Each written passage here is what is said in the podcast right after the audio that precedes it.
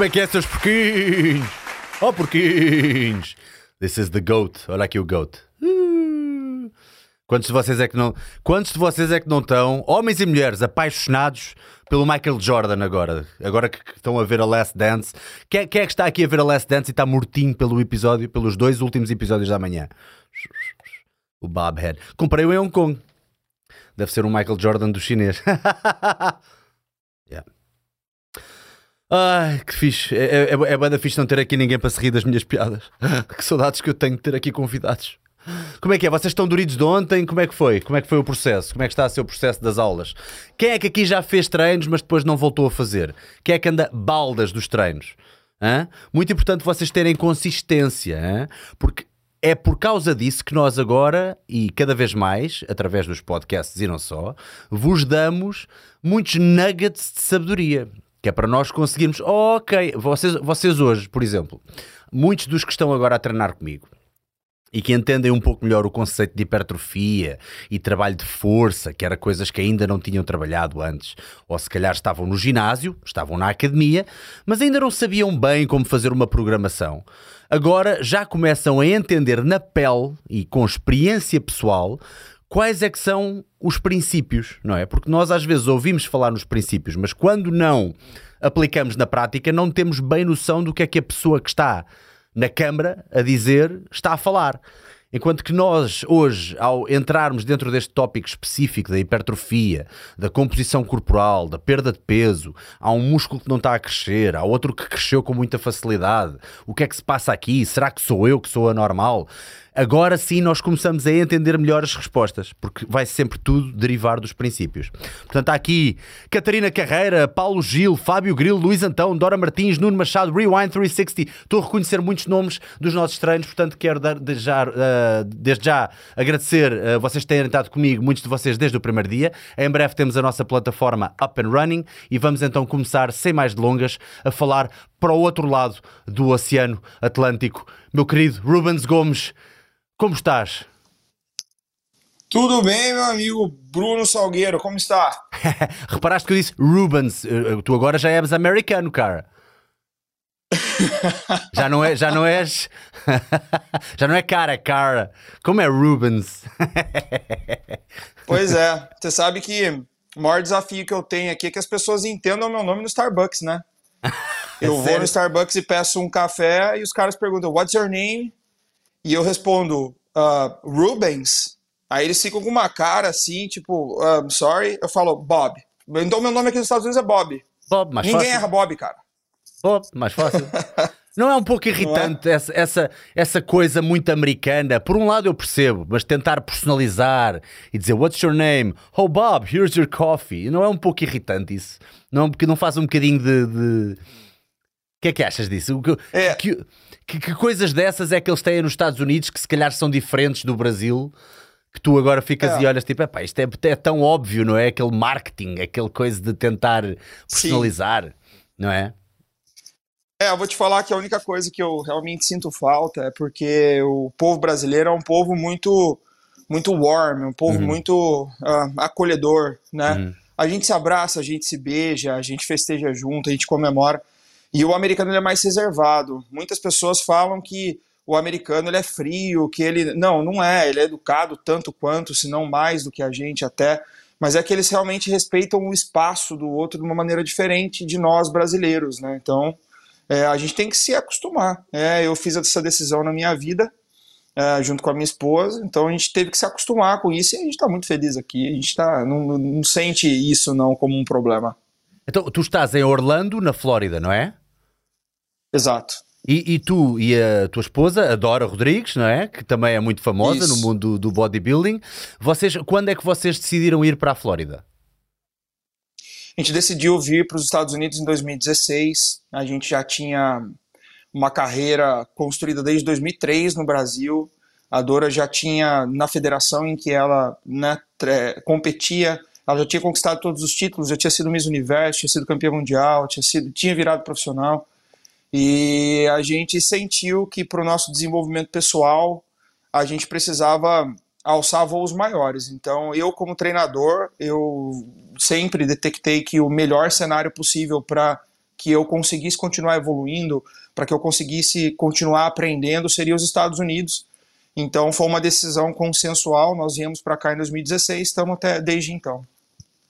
Pá, isso, isso, isso, eu continuo a dar muito, muito valor a isso. Sabes que atrás de mim está tá o meu herói de todos os tempos, o Bruce Lee. E às vezes as pessoas falam muito dos chutes do Bruce Lee, dos saltos, dos, da rapidez, da velocidade do cara, que ele é muito forte, ele é muito bom nas artes marciais. E é verdade, tudo isso é verdade. Mas eu começo a pensar que o facto de ele ter saído de. Pronto, neste caso não é, não é a China mainland, não é? Mas saiu de Hong Kong e foi para os Estados Unidos e lá conseguiu fazer furor conseguiu ser alguém e dar a conhecer as artes marciais. Uh, e, e, eu cada vez mais dou valor a quem sai perfeita, de, sai do seu ninho de conforto, onde sempre viveu a vida toda, atrás de um sonho. E por muito clichê que isto pareça, não é? Isto parece um lugar comum porque todos dizem, ah, eu vou atrás do sonho. E nós sabemos que, por exemplo, na Califórnia há muitas pessoas, inclusive eles têm um grande problema com problemas uh, mentais e, e, e, psíquicos de pessoas que foram atrás do sonho e não conseguiram e ainda aos 60 e 70 anos acham que ainda vão ter o big break. E então é assustador pensar que uma pessoa pode ir atrás do seu sonho e que eventualmente eh, esteve muito perto e pode não ter conseguido. Uh, mas diz-me uma coisa, tu notas que tal como vocês, houve muitas pessoas, vocês sentem que há muitas pessoas a ir à procura do American Dream ou isso é uma coisa que nós vemos mais nos filmes? Não, cara. É, infelizmente, é excelente você tocar nesse ponto, né? Porque, primeiro, que eu acho que eu sou um desses vovôs que pensaram tarde demais, né? Eu, se eu pudesse ter escolhido é, vir para cá antes, eu teria vindo. Eu vim para cá, eu já tinha, eu tô com 37, eu tinha 33 anos, eu já, né, já não tava assim com aquela, como que eu posso dizer, com aquele ímpeto de um garoto de 20 anos, né? Mas eu acredito que é na hora certa. Deus tem um plano muito, muito bom para a vida de cada um. Eu só segui meu passo na hora certa. Agora, o que eu vejo aqui, cara, e que eu sempre oriento é que no começo eu fiquei tão vislumbrado, fiquei tão encantado com a vida americana, que absolutamente todo mundo que me perguntava eu aconselhava para vir para cá. E com o tempo eu percebi que não é bem assim, né? Primeiro que nem todo mundo se encaixa nisso aqui. Não é um, não é um mar de rosas, não. É uma selva onde você tem que lutar pelo seu espaço, você tem que lutar pelas coisas que você quer conquistar. E com um agravante muito sério, Bruno, que é o ostracismo. Quando você sai do Brasil, eu, eu, não, eu não era um cara com mídia no Brasil quando eu saí de lá, eu era um cara do bastidor. Eu era um dirigente, né? eu era um nutricionista e treinador do Brasil, mas que não tinha mídia social grande, nem nada. Mas eu tinha meu consultório na minha cidade, lotado de clientes, graças a Deus, com um trabalho muito alicerçado. E quando eu saí de lá e vim para os Estados Unidos, eu, eu tinha zero, zero. Ninguém me conhecia aqui, ninguém sabia quem eu era, ninguém sabia como era meu trabalho, ninguém confiava em mim.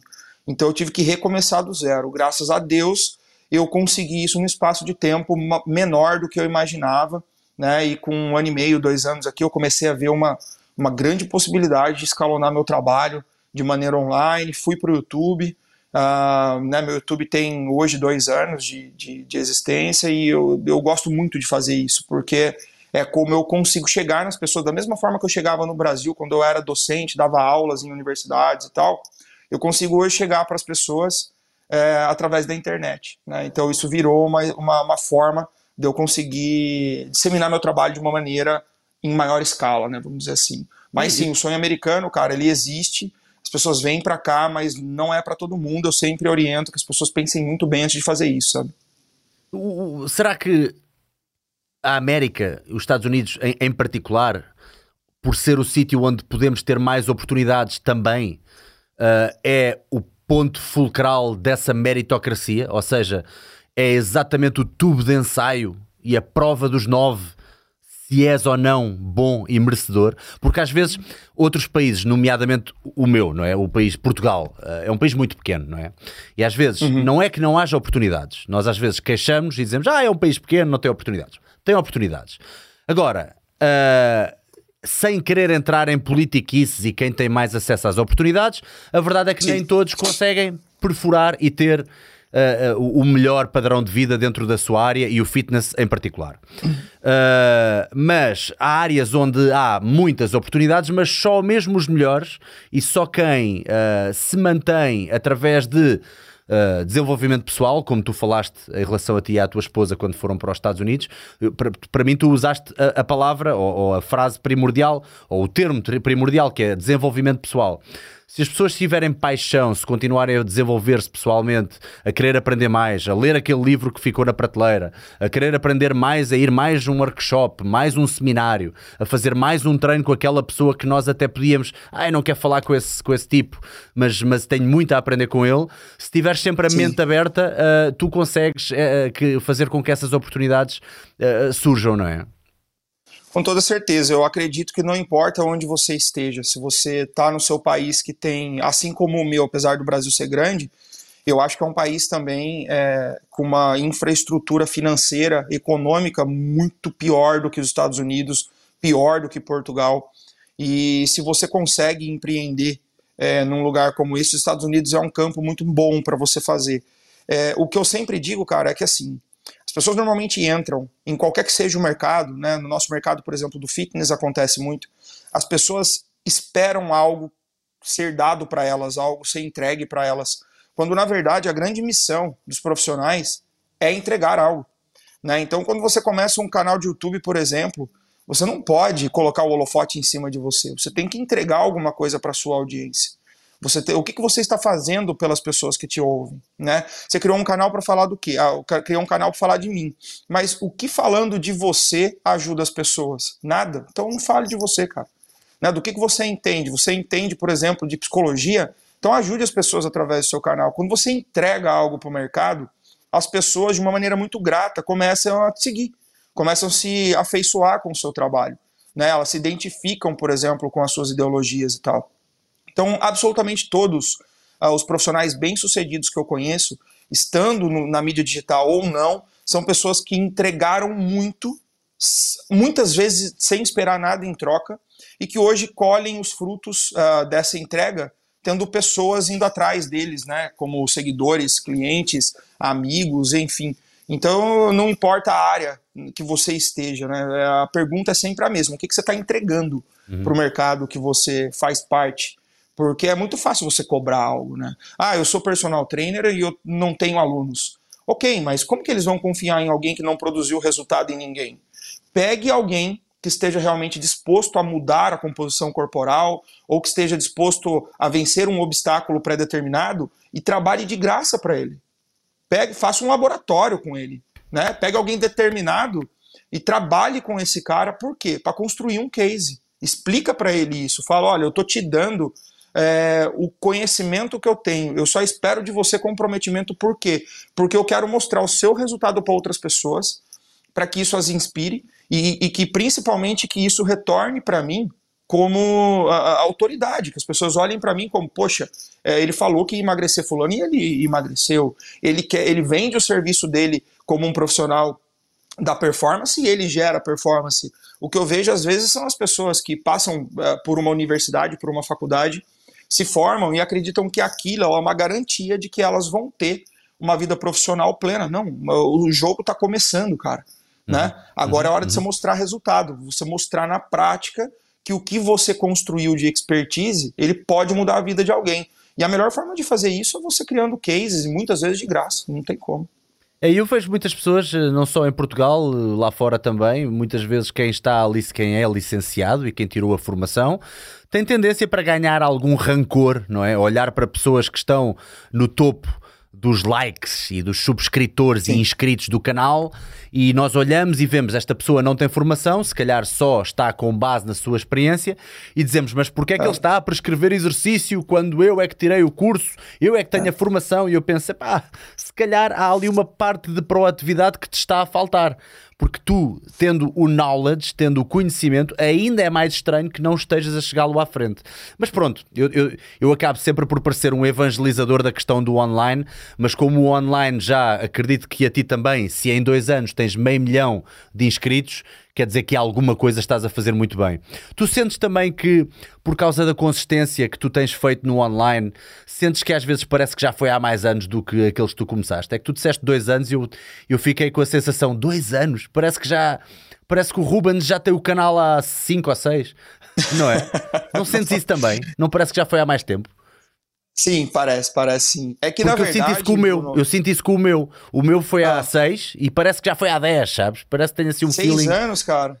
Parece então, que foi há olha pra 10. você ver que, que coisa interessante, né? Eu, eu conheci o seu trabalho muito antes da gente né, trocar mensagens e, e- e oficializar esse podcast, porque eu a primeira eu, eu sempre tenho um mindset, cara, focado no seguinte: se for para eu fazer alguma coisa, se for para eu separar um espaço do meu tempo, da minha vida para fazer alguma coisa, eu só entro se for para fazer do jeito certo. Não que, por exemplo, o jeito certo de fazer YouTube seja ter muitos inscritos. Não. Uhum. É, fazer certo para mim é passar algo real, algo honesto, algo verdadeiro para as pessoas, né? Diferentemente de você fazer por fazer. Então, quando eu fiquei remoendo muito isso do YouTube, cara, e quando foi em 2017, né? Então a gente está aí com dois anos e três meses, quatro meses mais ou menos do canal. é, eu virei um canal do YouTube que eu tinha há muito tempo, que era um canal da minha empresa, né? Eu tinha criado um canal para a empresa há muito tempo, e esse canal era muito simples, eu nem aparecia no canal, simplesmente é, colocava o nome do exercício e mostrava que exercício que era. O canal simplesmente servia como um dormitório para minha consultoria. O cliente que não sabia como era o nome do exercício, ele podia procurar no meu canal que ele achar. E aí eu comecei a ter contato com youtubers que não eram do ramo do fitness aqui em Orlando e eles me falaram para eu tirar o nome do canal da minha empresa e transformar esse canal ah, no meu nome. E eu levar a informação que eu estava passando né, para eles ali para pro YouTube pessoal mesmo. E foi onde tudo começou a acontecer, cara. Você entendeu? É, em momento nenhum da minha vida eu escolhi ser, por exemplo, ah, eu quero ser famoso. Não, Uhum. em momento nenhum. O que eu queria era ser alguém dentro do meu segmento, dentro do bodybuilding, dentro do, do fitness. E eu comecei o canal dessa forma. E eu fui entendendo como funciona essa métrica do YouTube. Eu fui entendendo o que, que a audiência gosta mais. Eu fui tentando entender o que que, ah, como que eu posso dizer, é, o que que o pessoal quer consumir, né? Então, hoje, por exemplo, eu tenho uma, uma série de reacts, né? É, Os reacts são Adoro, É. adoro. Sim. E pra você ver, os reacts, cara, eu, eu nunca sei o que eu vou reagir. Nunca sei. O meu empresário chega com um briefing das coisas que a gente vai fazer. Eu falo assim, ó, hoje tem três caras pra você reagir aqui. O primeiro é tal cara, ele me dá o nome, eu pesquiso na hora pra eu saber a idade, de onde é, saber informações básicas. Por quê? Porque dessa forma fica genuíno. O cara tá vendo o Rubens reagindo de verdade a algo que ele não sabe, que ele não conhece. E isso tá me abrindo o leque, você entendeu? De aprimoramento. E de uma maneira mágica as pessoas adoram esse conteúdo, cara. Então eu falo assim, ó, eu encontrei um caminho de passar informação séria, dicas de treino, dicas de dieta, ah, de uma maneira divertida. Você entendeu? Então eu, eu vou muito nesse nessa sequência, né? E eu não deixo, obviamente, o meu DNA de lado, que é dar as aulas mesmo, né? Sobre treinamento, sobre nutrição, tudo. Então, semana sempre tem uma aula ali dentro do canal, sempre estou tentando ensinar alguma coisa. Ah, Rubens, mas não dá o, o mesmo holofote, não dá a visualização, não tem problema. O canal é algo que, além de dar prazer para as pessoas, dá prazer para mim. Então, ensinar é algo que eu gosto de fazer, eu não vou parar. Só porque não dá visualização. Entendeu? muito Sempre tem quem some com aquilo. Então, É, uma pessoa, nós não podemos ser escravos das visualizações, nós temos que fazer aquilo Não, que nós temos nenhum. paixão. Até porque às vezes também há aqui um bocadinho de. nó- Nós temos que ter a noção que há um pouco de. Se somos instrutores e, e ensinamos alguém a fazer, a pegar peso e a fazer um agachamento, também podemos ensinar alguém outras coisas que às vezes parece que à partida não há interesse. Mas depois há muito interesse e as pessoas querem saber Sim. cada vez mais. Eu sinto que o meu público também, por exemplo, está cada vez mais a fazer as perguntas. Não vou dizer as perguntas certas, isso não existe, não é? Mas as perguntas que faziam há 3, 4 anos já não são as mesmas que fazem agora. Já vêm fazer perguntas complexas de, de, de periodização. Eu fico, ok, eu fico a pensar, ok, isto está aqui alguém que foi colocar as mãos na massa, foi fazer, foi pegar o peso. Não veio só aqui falar de barato e passado um ano ainda está a fazer as mesmas perguntas. Porque isto eu acho Sim. que é muito comum aos, aos iniciados, principalmente quem, quem vê muitos filmes, não é? Veem muita coisa. São inundados todos os dias com o Instagram, com isto, com aquilo. E as perguntas que fazem de início ah, recebem a informação não fazem nada com a informação e passado um ano ou dois ainda estão a fazer as mesmas perguntas. Aqui não há desenvolvimento nenhum. E é engraçado que eu estou a ler um livro que ainda hoje eu partilhei uma frase que era muito boa, uh, que eu acredito que no futuro, e estava escrito neste livro, uh, chama-se Raise Your Game, é de um, de um senhor chamado Alan Stein Jr. E ele estava a dizer que acredita que no futuro a capacidade de foco numa tarefa não é nada de novo, não é? Mas a capacidade de foco numa tarefa sem distrações, e cada vez mais isso é difícil por causa de tudo isto, da internet, de, do Instagram, do, do, do, YouTube, seja o que for, a capacidade de foco numa tarefa vai ser a, a característica mais importante para as pessoas terem sucesso. Uh, uhum. Ou seja, não ligar às distrações. O que é que tu achas disto? Concordas que isso é a melhor ferramenta? Eu, eu acho que isso é tão verdade, cara. Se a gente for, por exemplo, para o extremo do que eu faço, né, o bodybuilding, é exatamente isso. Foco é o que transforma uma pessoa comum num atleta de alta performance, porque o foco é o que determina o quanto ele consegue extrair de performance dentro do treino, naquela hora que ele está dentro da, da, da, da, academia, do ginásio. É, foco é o que determina que esse cara se mantenha num plano alimentar né, estipulado para ele. Foco é o que faz esse cara ter, por exemplo, disciplina para dormir numa hora certa, acordar numa hora certa, desempenhar as funções que tem que fazer. Então, o foco, por assim, uh, por décadas, mostrou-se ser a maior chave, a maior ferramenta para as pessoas terem sucesso, por exemplo, na sua área financeira e tal, quando elas têm mais disciplina, quando elas estão mais. Um, quando elas conseguem se imergir, cara, dentro do, do que elas estão fazendo, né? Então eu concordo com você, cara. Eu acho que hoje o mundo ele, o mundo ele, ele tem sim uma, uma, uma tendência a desviar, a fazer com que as pessoas procrastinem mais, porque elas têm muita coisa para se ocupar, é se elas quiserem. E eu acho que num futuro muito próximo, as pessoas que conseguem ainda é, é, limitar o, o, tempo delas para fazer algo com maestria, com foco e tal, elas vão se destacar diferentemente no mercado, sem dúvida. Então, e agora temos aqui um problema que é quarentena, como é que está a situação aí onde tu estás? Uhum. vocês estão em confinamento? O que é que se está a passar? Não mais. É, a gente ficou, a gente cumpriu uma quarentena aqui. Uh, como eu disse, eu estou na Flórida. Aqui o, o, o, governador do estado ele está seguindo exatamente o que foi determinado pelo presidente do país. Então, na semana passada ele começou a primeira fase de reabertura do, dos estabelecimentos e junto com isso ele acabou com o curfew. Ele acabou com a como que é o nome? Toque de recolher. Uhum, sim, né? Então, a gente, é, a gente tinha o curfew das 11 da noite até as 6 da manhã. Uh, aqui, graças a Deus, as pessoas respeitam bem, né? Então, a gente conseguiu fazer o que foi determinado. É, ab abriu parte dos estabelecimentos na semana passada. Nessa segunda-feira, amanhã, a gente vai ter a reabertura das academias, né? Então, a gente está festejando aqui, graças a Deus. Hum. E a gente está cumprindo as etapas com as determinações que eles estão pedindo, né? Estamos seguindo aqui.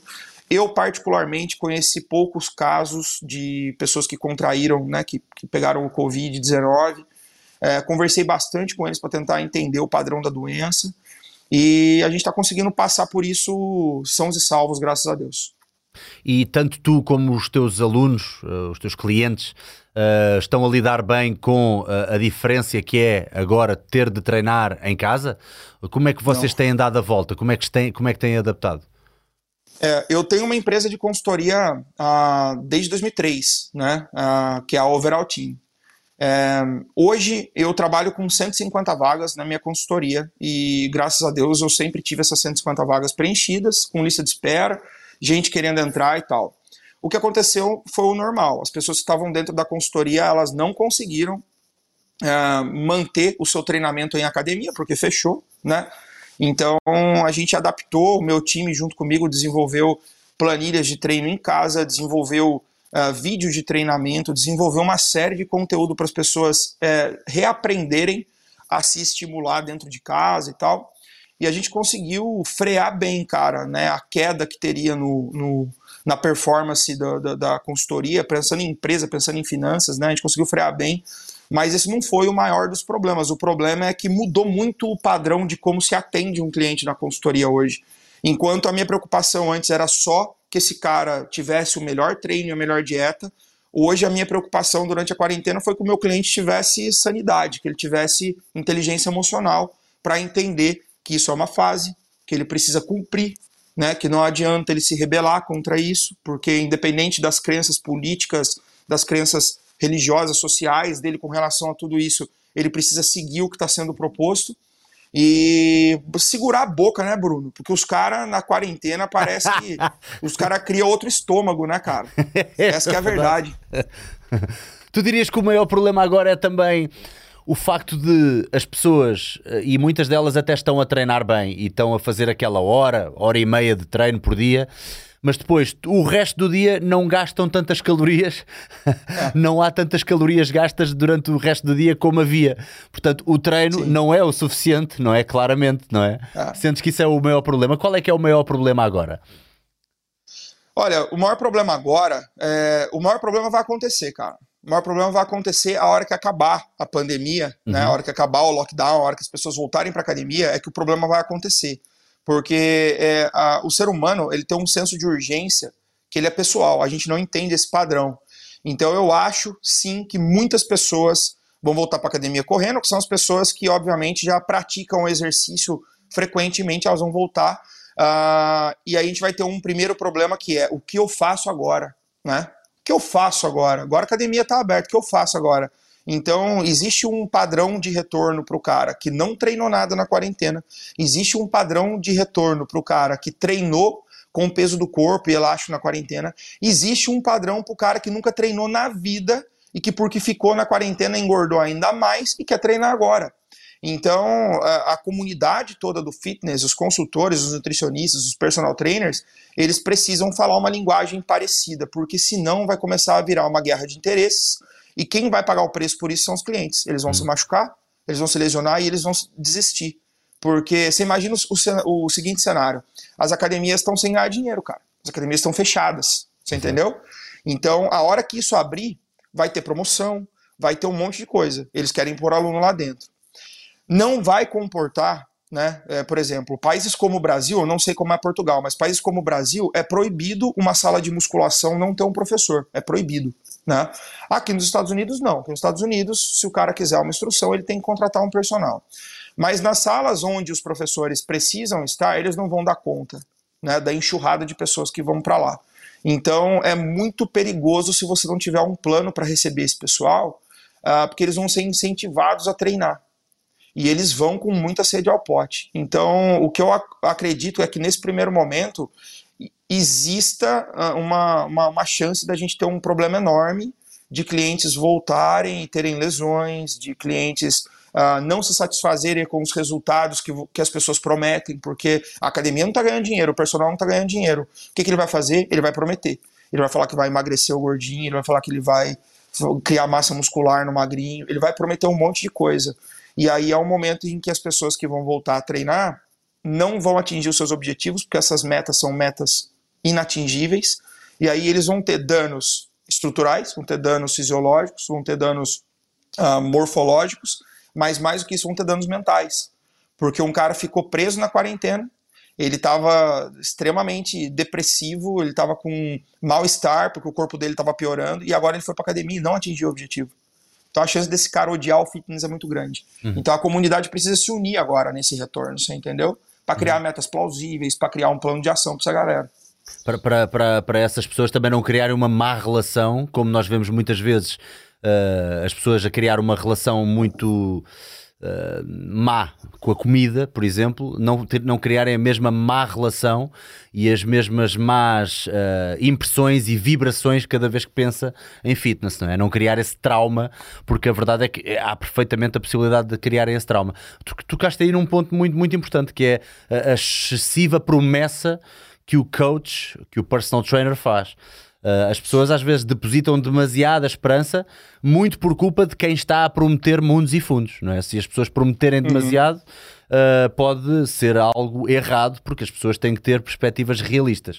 Uh, e, e, uma coisa que eu já te ouvi dizer também e gostei muito foi que tu não és um coach de vai, nós, nós temos uma expressão, não sei se vocês no Brasil têm também, que é vai ou racha, não é? Dá tudo, bora, Sim, bora. Dá o racha. Bootcamp, uhum. até morrer, até cair para o lado, Sim. bora, mais 10, mais 10. Tu não és, uhum. tu és um coach mais eu... emocional, é o que tu costumas dizer, Sim. não é? é? Eu já tentei ser, viu, cara? Eu já tentei ser. Quando eu comecei, eu achava incrível, cara. Aquele coach gritando na orelha do cara: vai, animal, seu vagabundo, faz mais uma, não sei o quê. E eu tentei, mas eu sou um bundão, cara. Você entendeu? Eu sou um paizão, sou irmãozão dos És bonzinho eu, demais. Eu, És querido é, demais. Eu é, eu boto a cabeça do cara no meu ombro pra ele chorar. Você entendeu? Eu sou o cara que. Chora junto com ele. Exato. Eu sou o cara que coloca brilho no olho dele e não, e não raiva para ele né, fazer. O que é perfeitamente comum, tá? Não tem problema nenhum nisso. O general tem um espaço incrível, tanto que eu tentei ser um. Eu percebi que eu sou mais um game changer, sou mais um mind freak. Eu preciso entrar na mente do cara. Eu preciso entender, entender a dor dele, eu preciso entender os valores dele. Então, se você pegar preleções minhas em vídeos dos meus atletas, você vai ver que eu falo muito diferente com cada um uhum, sabe? Uhum. Tem o cara que eu aponto o dedo na cara, tem o cara que eu coloco o ombro, né, a cabeça no meu ombro, tem a menina que eu abraço, tem a menina que eu falo alto, porque eu entendo que essa diferença entre os clientes, entre os atletas, ela exige que você tenha uma postura diferente também, né? E isso faz total diferença no mindset dele para ele competir, para ele levar a dieta dele, o treino dele. É, é, no final das contas, cara, o, o que eu acho mais importante e que eu sempre bato na tecla é uma boa periodização. É o meu objeto de estudo, no final das contas, né? É o que me fez chegar até aqui. Eu criei uma periodização, um modelo de periodização matricial. Eu sou especialista em treinamento esportivo pela Universidade Gama Filho, no Brasil. E desde então eu venho desenvolvendo, uma teoria é, de periodização matricial no bodybuilding. E essa, essa teoria minha, ela foi colocada em prática a primeira vez em 2005, né, na Dora, na minha esposa, e desde então são mais de 8 mil replicações, que é o número de clientes que eu já atendi dentro da minha plataforma, junto com os mais de 500 atletas de bodybuilding que eu já preparei. Então, 100% deles eu uso a mesma estrutura de divisão. E por que, que eu estou falando isso? Porque você falou inicialmente uhum. que a gente sofre com as promessas excessivas. A todo momento, não é só no fitness, né? Você vê um remédio que promete que vai nascer cabelo de novo. Eu já provei e não nasceu. Você entendeu? já tentou. Então, é, então, a gente precisa criar metas atingíveis, cara. Eu costumo dizer que o que, o que acaba com o planejamento são os objetivos. Aí o pessoal fala: como assim, cara? Você tá maluco? Falei, é, o maior problema de um atleta ou de um cliente é olhar para o objetivo a todo momento. Isso é o que mais frustra o cara. Por quê? Vamos supor que o Bruno né, uhum. chega para mim hoje e fala assim: Rubens, eu treino há muito tempo, não sei o quê, e eu quero ser Mr. Olímpia. Eu falo: ok, Bruno, vamos começar um trabalho para você ser Mr. Olímpia. Aí o que, que o Bruno faz? O Bruno vai na casa dele, pesquisa no Google quem é o Mr. Olímpia atual. Ele acha lá Brandon Curry. Aí ele imprime uma foto do Brandon Curry e põe na geladeira dele. Fala assim: olha, isso aqui é minha meta eu tenho que ser igual o Brandon Curry. Esse é o objetivo do, do Bruno. Aí passa um mês de treino, o Bruno vai, faz uma foto e compara com a foto do Brandon Curry. Aí ele vê, cara, que ele é só um Bruno um pouco melhor, mas que ele tá longe do Brandon Curry. Sabe o que, que o Bruno faz? Ele olha e fala assim, mano, eu nunca vou ser o Brandon Curry. Deixa pra lá. O, qual foi a falha disso? Criou-se um objetivo, né, um objetivo de longo prazo, que não traçou dentro disso um planejamento de metas. As metas manteriam o Bruno no caminho para ser um Brandon Curry um dia. Só que quando ele viu que aquilo era longe demais, ele não sabia qual era o caminho, ele desistiu. Então, o objetivo normalmente afasta o indivíduo do seu sonho, cara. Se eu acordo hoje e falo, cara, eu quero ser o cara mais rico do planeta, mas eu não tenho um plano para isso, eu vou me frustrar em um mês. Eu vou me frustrar em uma semana. Você entendeu? Agora se eu falo, não, tá bom, o meu objetivo é ser o cara mais rico do mundo. Mas primeiro, cara, eu tenho que ter dinheiro suficiente para pagar todas as minhas contas. O que, que eu preciso fazer para isso? Eu preciso arrumar um emprego que me entregue esse valor financeiro. Primeira meta que você tem. Aí eu vou na rua, distribuo o meu resumê, né? Distribuo meu, uh, a minha apresentação e alguém me contrata, atingir minha meta. Eu tô longe de ser o cara mais rico do mundo ainda mas eu já cumpri minha primeira meta, né? Se o Bruno tivesse dentro da academia alguém falando para ele, Bruno, ok, você vai ser o Mr. Olímpio um dia, cara, mas primeiro eu quero que você ganhe um quilo e meio de massa magra no primeiro mês. Para isso você vai ter que treinar tantas vezes por semana e fazer essa dieta aqui. Posso contar com você? Posso. Aí você vai e trabalha duro, cara, olhando a foto do Brandon Curry todo dia. No final de um mês, você ganhou 2 quilos de massa muscular. Você ainda continua longe do Brandon Curry, mas você superou a sua meta. Você entendeu? Verdade, e aí esse cara volta para casa motivadíssimo, cara. Ele continua anos luz longe do Brandon Curry, mas ele é um cara muito melhor porque ele superou uma meta que foi colocada para ele. Então a determinação de metas é, é, atingíveis, cara, é a maior chave de sucesso do trabalho de um personal trainer, de um nutricionista, ao meu ver. Ah, malta que está a ouvir, se havia dúvidas do que é que é um coach emocional, está aqui, ok? Acho que isto é muito importante. Uma pessoa que sabe uh, adaptar. Eu acho que a nossa capacidade humana, eu acho que o ser humano é fantástico nesta capacidade de adaptação. Quando nós chegamos a um. Qualquer pessoa com que nós falamos tem coisas para fantásticas para absorver e coisas também que podemos descartar. Uh, e a verdade é que se nós conseguirmos uh, observar o caso em questão e adaptar sempre a nossa comunicação uh, e uh, o tipo de padrões, inclusive de movimento que vamos dar a essa pessoa, uh, faz toda a diferença. Portanto, esta perspectiva psicológica de cada caso é um caso é o que faz os melhores treinadores. Então, um, vamos então entrar um bocadinho aqui nas ervas daninhas e eu fiquei muito intrigado também com esse protocolo. Portanto, tu, tu, como é que tu lhe chamas? É, é um protocolo, tu disseste há pouco, eu não, não me lembro de que palavra é que tu utilizaste, mas tu utilizas o mesmo protocolo, que foi um protocolo que tu desenvolveste desde 2005, uh, ah, que tem várias fases, não é? Portanto, cada vez que tu pegas num atleta e queres fazer dele algo melhor, diz-me uma coisa, tu utilizas também com quem não quer ser atleta, com as pessoas comuns que querem apenas ganhar uh, uma melhor composição corporal? Exato. É, só para ficar um pouco mais claro para as pessoas, Sim. é assim.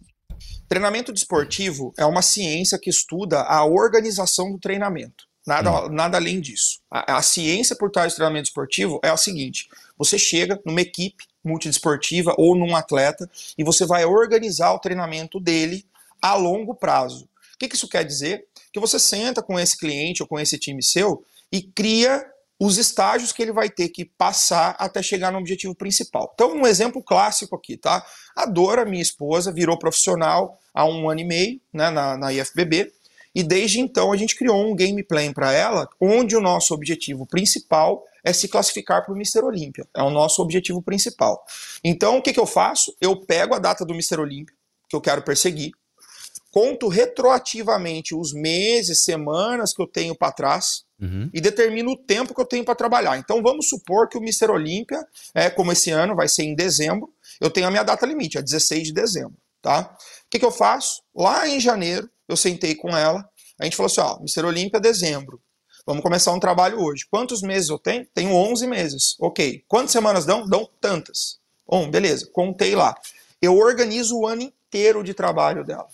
Inteiro entendeu? Eu sei o que ela vai fazer daqui um mês, dois meses, três meses, quatro meses. Eu determino, através do conhecimento né, que a pessoa tem como coach, como treinador, você determina primeiro quantas semanas eu preciso colocar essa atleta minha em pré-contas. Ah, são 20 semanas? Ok. Então, do dia D, eu conto 20 semanas para trás. O que, que me sobrou? Ah, me sobrou mais 24 semanas. Bom, 24 semanas eu vou organizar para trabalhar minha base, vou trabalhar o meu desenvolvimento, vou melhorar né, as capacidades dela que precisam ser melhoradas, vou colocar um pouco mais de músculo aqui, vou fazer um book de em tantas semanas. Aí você começa a determinar. Então, isso, essa ciência, ela é importantíssima porque, primeiro lugar, ela faz com que o atleta fique vivo dentro da preparação, porque ele sabe pelo que ele está passando, ele sabe o que ele precisa atingir no momento. A gente volta no, no, no, no que eu falei anteriormente, determinação de metas. Quando eu chego para a Dora e falo assim, ó, Dora, você vai fazer três semanas de treino de força três semanas usando apenas exercícios básicos, agachamento, deadlift, uh, bench press, esses exercícios, com o intuito de desenvolver o máximo possível a sua força muscular. Ela sabe o que ela está indo fazer na academia. Ela não precisa ficar comprometida se ela está com um abdômen super definido. Não, ela tem que ficar mais forte naquele período. Então, então conhecem sempre o propósito, conhecem sempre o propósito de cada fase. Hum, Exato. Muito importante, sim. Então, sim. Então, quando você faz isso, você deixa o seu atleta mais vivo dentro da preparação. Dois, você protege o seu atleta. Porque uma periodização, uma organização de treinamento, ela poupa o seu atleta de sobrecarga. Por exemplo, um cara que não organiza o seu treinamento, um cara que não tem uma organização dessa, ele chega na academia e ele faz o quê? faz o que dá na telha, ele faz o que ele quer no dia. Né? E muitas vezes ele faz um treino extremamente desgastante, não dá o período de descanso necessário e volta a fazer um novo treino extremamente desgastante. né? Cargas de choque, cargas muito intensas, acumuladas, vão criando um esgotamento, além do esgotamento localizado, né? Tipo, eu fiz treinos de peito é, super puxados, por exemplo, que vão desgastando minhas estruturas, mas mais do que isso, fisiologicamente eu vou ficando depletado. Fisiologicamente eu vou ficando suprimido. Eu tenho mudanças hormonais, eu começo a sentir que o meu músculo já não recupera mais, que minha força cai. O que está faltando? Está faltando organização. Né? Às vezes não é nenhum problema com um atleta, é um problema na estrutura da sua periodização. Então a ciência de periodização ela vem com esse intuito. O que, que eu fiz, o que, que eu criei?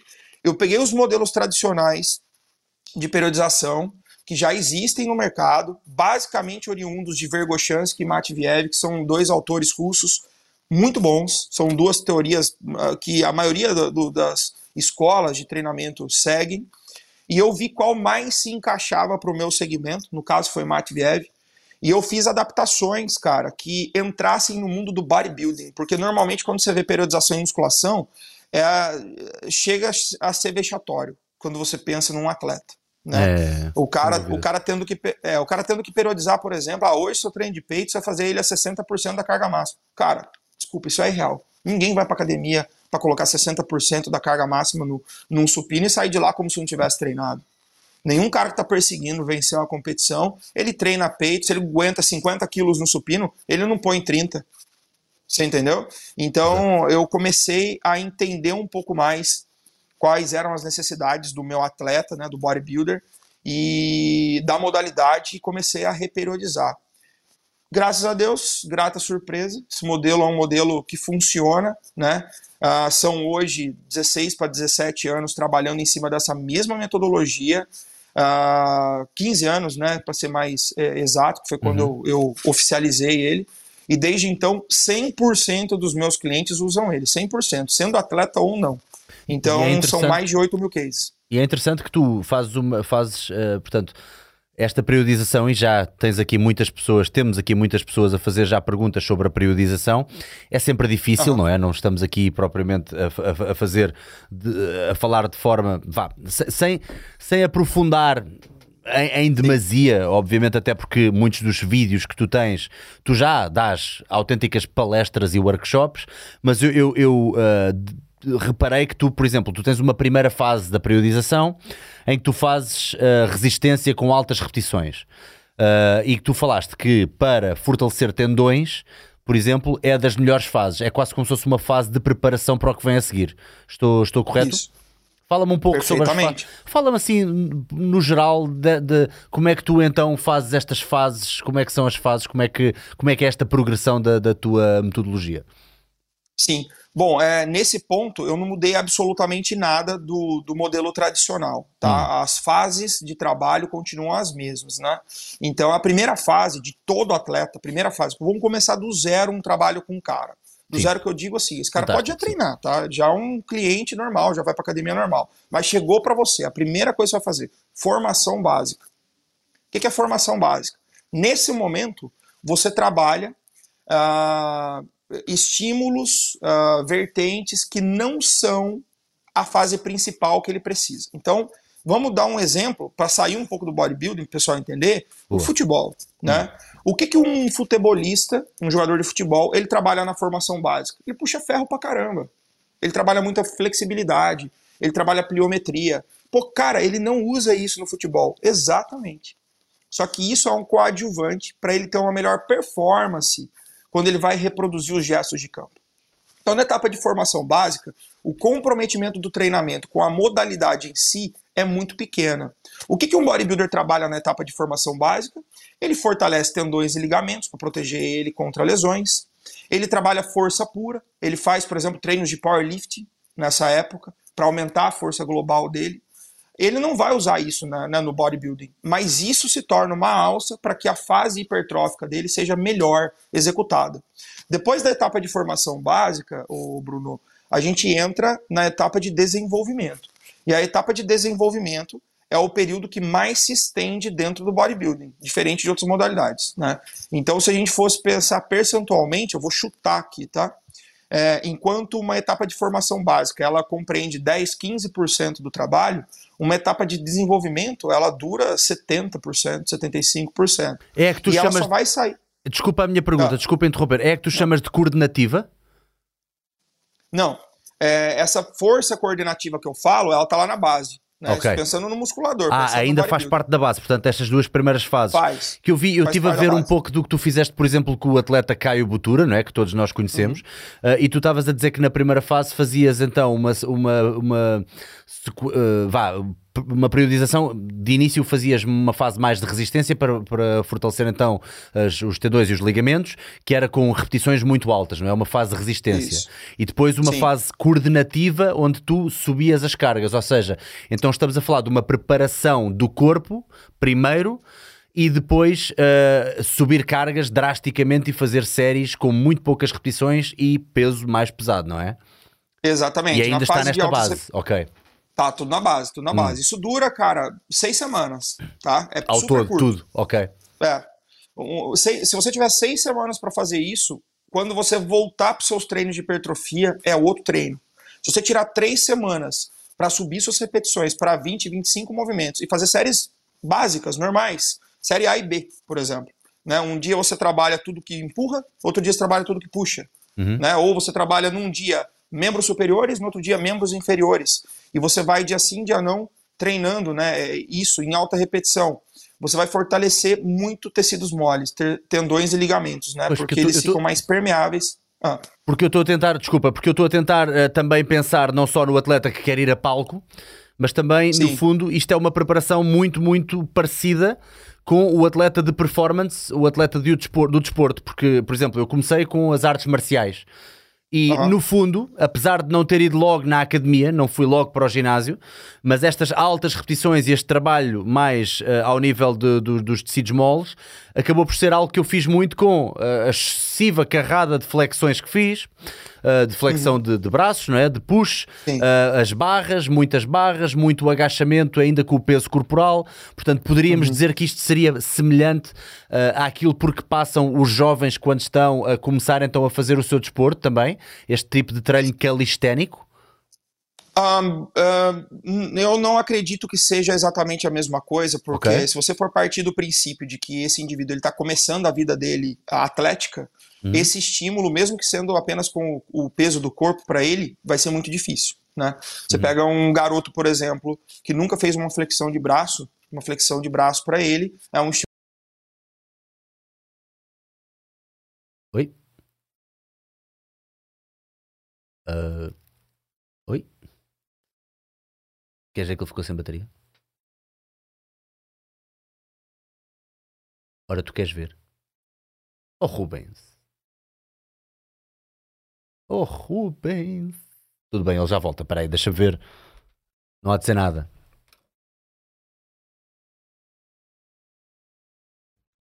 Ele, ele, ele caiu, não é? Caiu, salve seja. Espera aí. Deixa eu ver aqui no, Deixa eu ver aqui. Ele é capaz de ter ficado sem, sem bateria no, no computador, que é uma coisa que eu também me esqueço sempre quando estou a fazer os lives. Esqueço-me sempre de logar. Ah, pois ele estava no celular. Então vamos, vamos reunindo aqui algumas perguntas das pessoas. Bora, pessoal, vão fazendo perguntas enquanto o Rubens não volta vão fazendo perguntas para ver, então, de, de, acordo com aquilo que nós estamos a falar, e vocês já perceberam a linha de pensamento que eu estou a seguir, não é?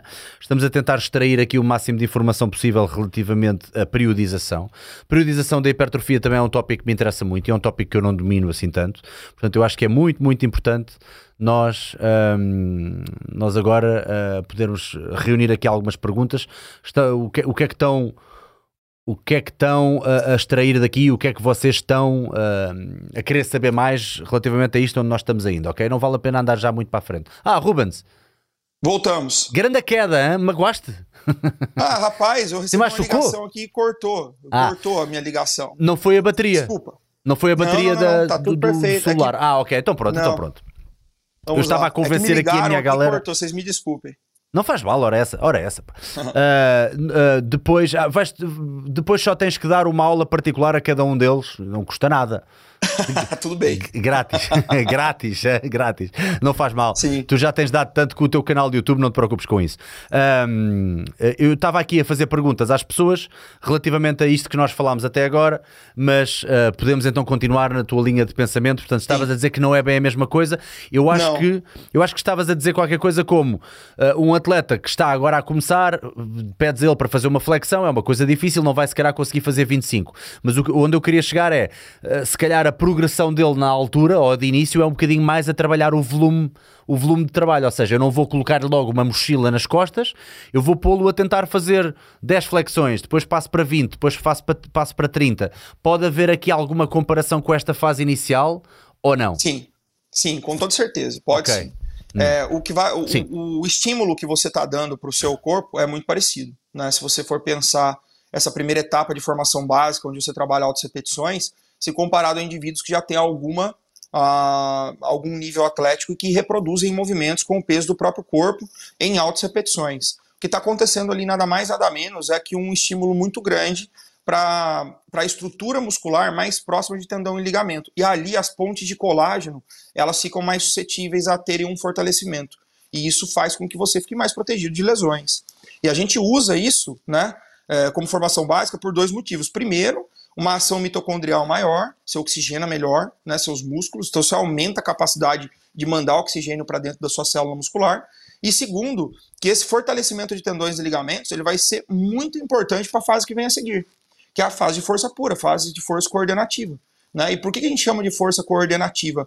Porque ela trabalha é, o seu músculo de forma intermuscular e intramuscular.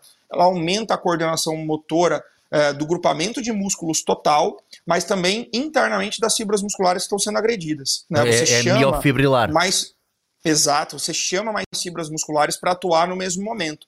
Por que, que isso é importante, Rubens? Isso é importante, cara, porque quando a gente fala em processo hipertrófico, a gente está falando em fibras que precisam ser micro-rompidas, precisam ser destruídas para terem uma recuperação posterior.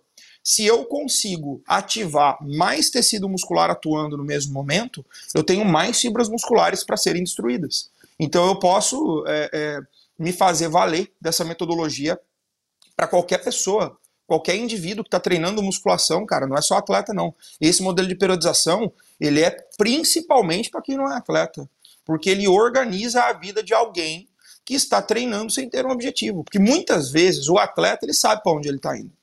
Nós que vamos na academia e não vamos competir, a gente precisa de uma determinação de metas. Eu estou fazendo, ah, eu estou em booking, tá? até quando? Ah, até dia 10 de julho. Ah, ok, quantas semanas tem até lá? Tal. Depois disso vai fazer o quê? Ah, vou fazer cut, até quando? Ah, não sei.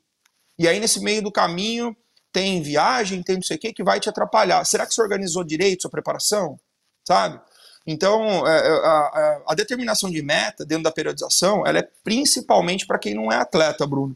Muito depois bom. dessa fase de depois dessa fa dessas fases de formação básica, o cara entra no desenvolvimento, aí é vida normal, é, é como se o cara estivesse indo na academia hoje, uhum. né? Porque é, é para as pessoas entenderem de uma maneira mais fácil.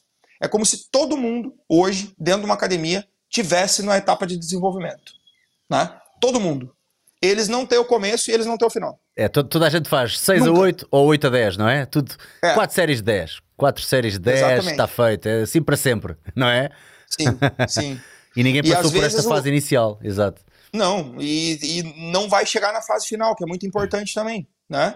Uhum. Então, o que eu vejo na maioria das vezes são as pessoas é, desistindo uh, dos seus objetivos, né? desistindo de ir para academia, desistindo de comer bem, é, porque não conquistou o que desejava, mas ela não sabia o que ela desejava. Né? Ela queria, eu quero ficar grande. Quanto grande? Porque se você ganhar um quilo a mais, você tá maior. Você entendeu? Exatamente. Então, qual é o seu real objetivo? Qual é a sua real meta? É muito importante você discutir isso. Se você não tem um coach, se você não tem um nutricionista, discuta isso com o professor da academia, cara. Né? Cria um plano, cria um plano bacana com um professor que você confie, um cara que você vê que, que é realmente um cara dedicado ali e tal. Esse cara já vai poder te orientar. Né? Ele não precisa ter uma metodologia de periodização como é, eu tenho na cabeça. Com os pilares que ele já estudou, é mais do que suficiente para ele criar isso para você. Tá? O que eu fiz, no final das contas, foi criar um modelo meu porque eu tinha necessidade por isso. Eu, eu queria preparar o meu atleta com algo que realmente roteirizasse uh, a, a, preparação de uma maneira séria, né? E eu não encontrava. Então eu criei, né? Não é melhor do que a de ninguém, não é a única que dá resultado, mas dá resultado. E eu testei bastante. Faz bastante tempo que eu testo ela. E, e me diz uma coisa, hum, então tu tens uh, a primeira fase resistência, uh, ou melhor, a primeira fase uh, que é que tens as repetições altas com a resistência e a coordenativa, depois uhum. passas então para a hipertrofia, para a fase de desenvolvimento tu chamas. É depois desta Sim. fase que tu entras, por exemplo, quando é que tu fazes, por exemplo, um deload? Tá. É, dentro de. Tu, é, Vou terminar falando de como são as etapas, aí a gente Claro, claro, força, força. Estou mesmo curioso, gostava tá? mesmo de entender o é, big picture é. de tudo, sim, sim. Isso. Aí depois da formação básica que você fez ali, de mais ou menos seis semanas, a gente uhum. vai ter, como eu disse, 70, 75% do tempo um trabalho de desenvolvimento. Dentro dessa fase de desenvolvimento, ainda vai ter uma divisão, que é uma divisão ditada pela sua dieta, né? Porque boa parte desse percurso de desenvolvimento você precisa estar ou em booking, ou pelo menos em calorias de manutenção, né, para você ter algum desenvolvimento. Porque quando a gente fala em desenvolvimento e hipertrofia, a gente está falando em alguém construindo algo. Uhum. E na etapa de construção é importante que esse indivíduo esteja em manutenção ou em superávit calórico. Né? Então o que vai acontecer é que na metade dessa fase, ou em 60% dessa fase, a gente vai ter que fazer um shift, onde o cara vai passar de booking para cutting. Ele vai começar a etapa de pré-contest dele para competir. Né? Uhum. Ele ainda continua em desenvolvimento. Porque apesar de ele não estar tá mais construindo tecido muscular, ele está lapidando o físico dele para ficar pronto para a modalidade dele, que é o bodybuilding. Então ele ainda está em desenvolvimento. Isso vai durar, como eu disse, 70, 75% do tempo e só vai acabar quando ele entra na etapa pré-competitiva. A etapa pré-competitiva é uma etapa onde o físico desse cara tá ali a 90%, 85% do que vai ser de palco e você começa a fazer ajustes. Nessa fase, você já não visa mais desenvolvimento, né? Não dá mais, ali não dá mais para você tipo, ah, o ombro dele está pequeno, vou melhorar o ombro dele agora, esquece. Não dá mais tempo. Uhum. Né? Esse cara já está com uma restrição calórica muito grande, esse cara já está com uma sobrecarga de, uh, de, de, de, trabalho de esforço muito alta, então para ele alçar voos maiores fica muito difícil. Essa etapa é lapidação você faz correções no físico dele, na, na pele dele, na densidade dele, apenas para que ele chegue o melhor possível no palco. Então, quando isso ocorre, quando isso acontece, você tem ali mais uns 10, 15% de tempo dentro da sua periodização para trabalhar esses ajustes. Normalmente isso dura de novo três semanas, quatro semanas, né? às vezes é o último mês de preparação do cara. Dentro disso, Bruno, aí vem o que a gente é, determina de microciclo. Então, a periodização inteira, ela é um macrociclo uhum. inteira, né, de janeiro a dezembro, como Exato. eu falei no começo. Macrociclo treinamento. Uhum. Cada etapa dessa que a gente passou tem mesociclos de treinamento. Então, quando você fala, por exemplo, que ah, mandei uma ficha para o meu cliente, essa ficha vai durar dois meses, você acabou de gerar um mesociclo para ele. Né? Você tem um tempo médio onde esse cara tem que ficar sob esse tipo de estímulo, sob esse tipo de esforço. Você criou um mesociclo para ele. E tem os microciclos, que são as sessões de treino em si. Né? Então, cada vez que o cara cumpre é, um, um, fechamento dos grupos musculares dele, é um microciclo. Então, se você dividiu, por exemplo, esse treino do cara em ABC, quando ele fecha A, B, C, ele fechou um microciclo dele. Entendeu? Okay, então, okay. Se, se você montou um treino para o cara A, B, C, D, E, né? Você uhum. tem uma semana de microciclo dele. E aí existe uma regra, que é uma regra que eu também peguei de Matviev e ajustei para a realidade do bodybuilding, que é a regra do 4 por 1. A cada quatro semanas, a cada quatro microciclos de alta intensidade, você precisa fazer um deload, deload. que nós chamamos dentro da periodização de treino estabilizador ou regenerativo. É uhum. como nós determinamos a intensidade desse cara. Então, um exemplo clássico para você: se um cara divide o treinamento dele em ABCDE, ele tem uma semana como microciclo. Né? Então, vamos supor que essa primeira semana ele fez um microciclo de choque, que é o microciclo mais intenso que existe. Na semana seguinte, ele fez um microciclo ordinário, ou seja, primeira semana ele fez pesada, segunda um pouco menor. Aí na terceira semana ele voltou para carga de choque. Então ele fez choque, ordinário, choque. Quarta semana, ele faz ordinário de novo. Então ele fez choque, ordinário, choque, ordinário. Deu quatro semanas em alta intensidade, você precisa fazer uma semana de deload. Essa semana de deload funciona com você reduzindo a intensidade do treino dele para estabilizador ou regenerativo. Isso faz com que o indivíduo se recupere, com que ele poupe articulações, né, com que ele recupere, por exemplo, essas pontes de colágeno que estão sofrendo sobrecarga com o treinamento, com que ele é, replete os estoques de glicogênio que ele está, de repente, perdendo com um treinamento vigoroso, né, que ele descanse um pouco mais. Então é um descanso ativo. O, o bodybuilder ele não descansa colocando o pé para cima e, e, e, sem fazer nada. Ele descansa ah. indo para academia, fazendo um treino uh, um pouco menos vigoroso. Depois há aqui uma questão que já foi aqui muito abordada, não conseguimos fugir sequer a esta questão, nem queremos, eu acho, a não ser que tenhas algum problema com isso, mas eu creio que não, que é, há uma diferença muito grande, e aqui eu creio que se calhar a diferença maior poderá residir é no split de treino, entre uhum. quem está anabolizado, quem tem química e quem não tem química, correto? Quais é que são as certo. maiores diferenças? O que é que pode mudar em alguém que está a utilizar química e quem não está a utilizar química? Na, na periodização barra programação. Sim, a maior diferença é que, se a gente for pensar o que é um esteroide anabolizante, ele é um amplificador da sua própria performance, né? Ele não transforma você em uma pessoa que você não é. Ele amplifica o que você é. Então, se você tem uma grande facilidade em desenvolver massa muscular, você vai desenvolver mais. Oi? Perdi-te durante dois segundos, tá bom? Estás... Eu não te estou a ouvir, não te estou a ouvir. Oi? Está difícil. Não te ouço. Podes, podes. Desliga e volta a ligar. É, boa, boa.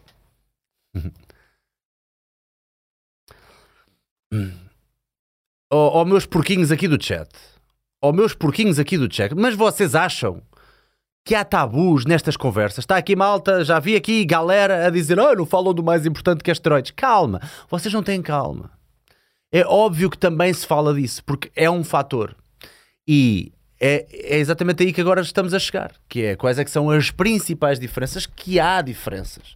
E ele vai nos ajudar a entender quais é que são as diferenças entre quem está a tomar, obviamente, potenciadores dessa intensidade e não potenciadores. Porque há de facto uma diferença e isto não pode ser um tabu. Nós temos que ser uma coisa, uh, temos que uh, falar destas coisas abertamente.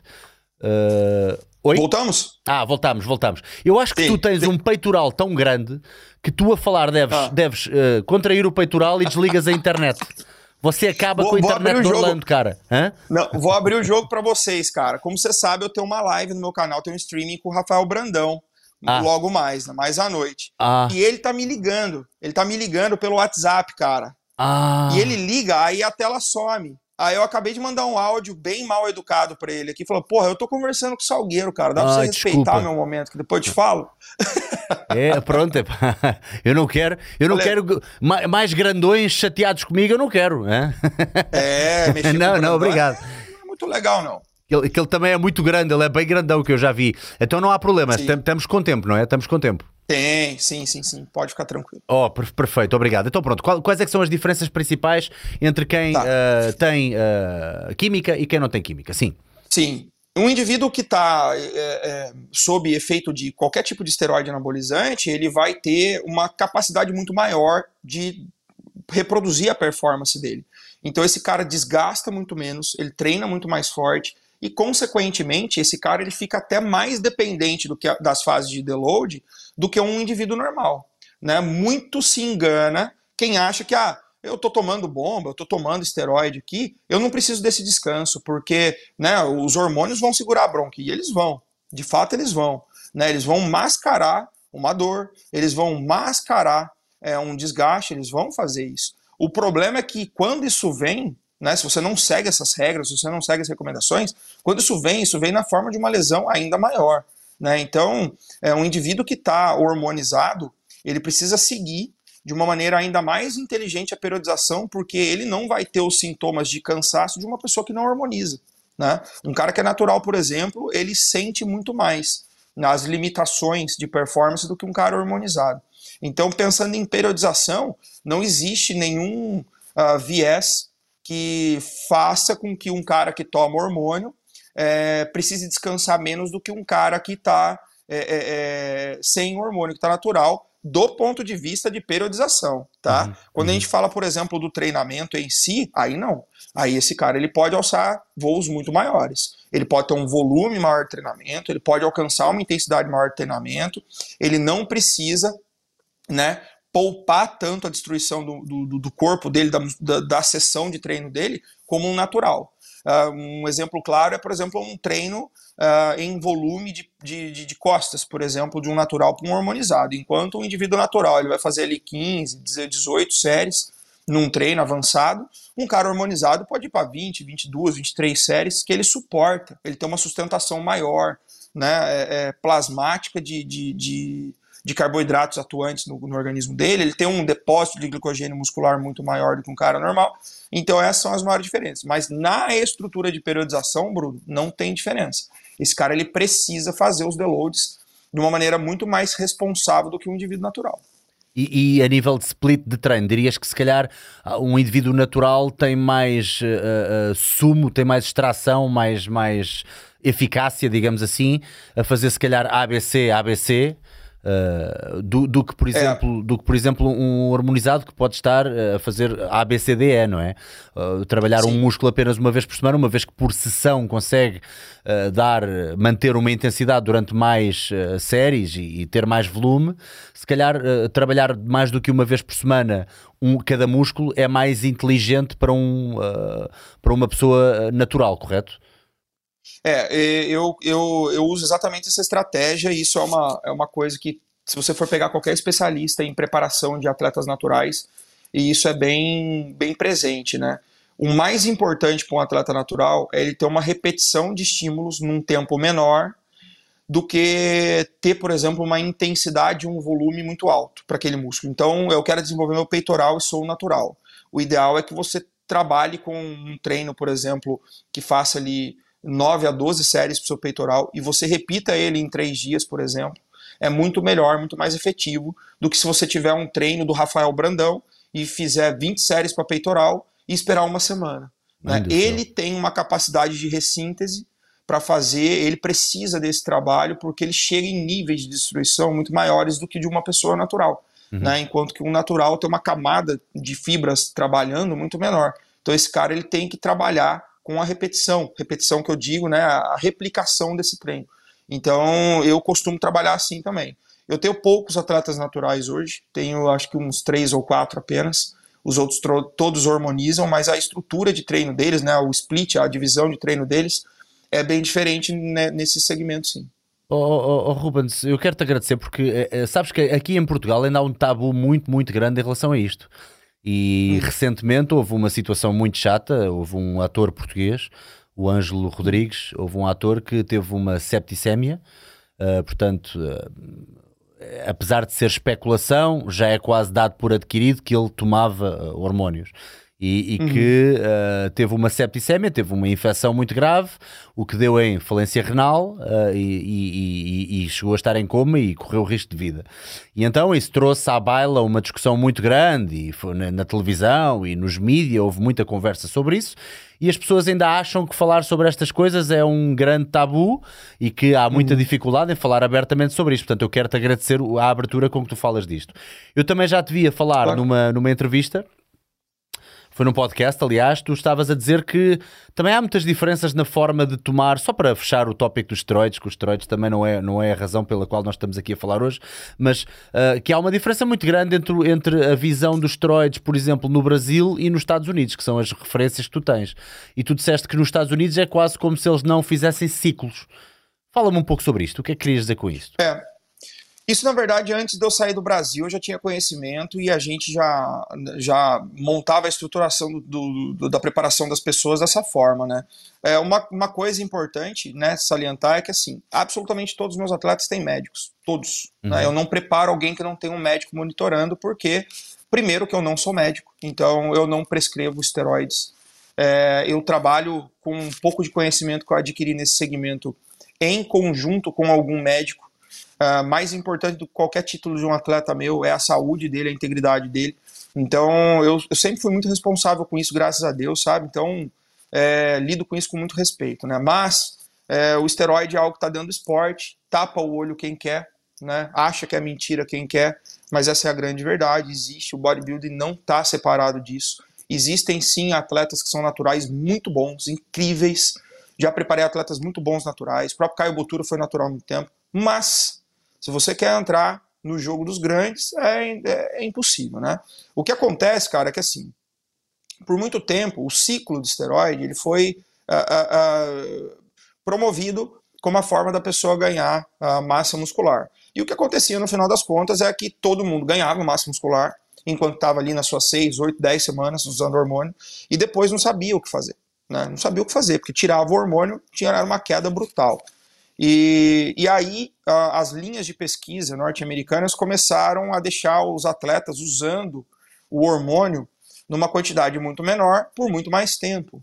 Né? E aí criou-se o que a gente fala que é o, o, o, Blessing Cruise, né? que ficou muito famoso mundialmente e tal. Isso nada mais é do que é como se você incorporar isso como tratamento. Né? Como se o cara continuamente a fazer continuamente. Você pega, uhum. por exemplo, alguém que tem um, um hipertireoidismo ou um hipotireoidismo. Esse cara ele é dependente de hormônio pro resto da vida. Uhum. Ele não tem escolha. Né? Então o atleta escolhe se colocar sob uma terapia constante. O que acaba acontecendo é que esse indivíduo, ao invés de tomar um montante enorme por 8, 10 semanas, ele toma quase que o mesmo montante dissoluto em, em meses. Né? Sete meses, oito meses, nove meses. Né? Então, quando a gente fala em preparação de atletas de alto nível, só para as pessoas entenderem, um atleta de Mister Olímpia facilmente fica 10 meses hormonizando e uhum. faz um TPC de 2. Né? É muito okay. comum você ver isso. Então, é, é, é, claro, não existe uma fórmula mágica para isso. Você precisa ver exames para ver o que, que foi uh, que sobrecarregou, o que, que mudou nos exames dele para fazer um TPC personalizado. Né? Mas é basicamente assim que acontece. Então, dentro de uma metodologia de longo prazo, numa, numa periodização, até isso um coach tem que saber. Né? Se você é um coach que não trabalha com os hormônios e o seu atleta vai hormonizar, você precisa saber do médico dele é, por quanto tempo ele vai harmonizar, o que, que ele vai usar em cada fase. Porque daí você consegue montar um planejamento muito mais eficaz, entendeu? Pois, sem dúvida, não, não, é, é, o caso muda completamente de figura e, e tanto coaches e personal trainers de atletas uh, de pessoas comuns que às vezes querem ir para a praia e querem estar bombadões na praia. Quer dizer, todo o tipo de treino que têm que fazer pode vir a ser muito diferente do treino que alguém uh, que é natural faz. Portanto, eu acho que é muito importante falar sobre isto e dar informação acima de tudo.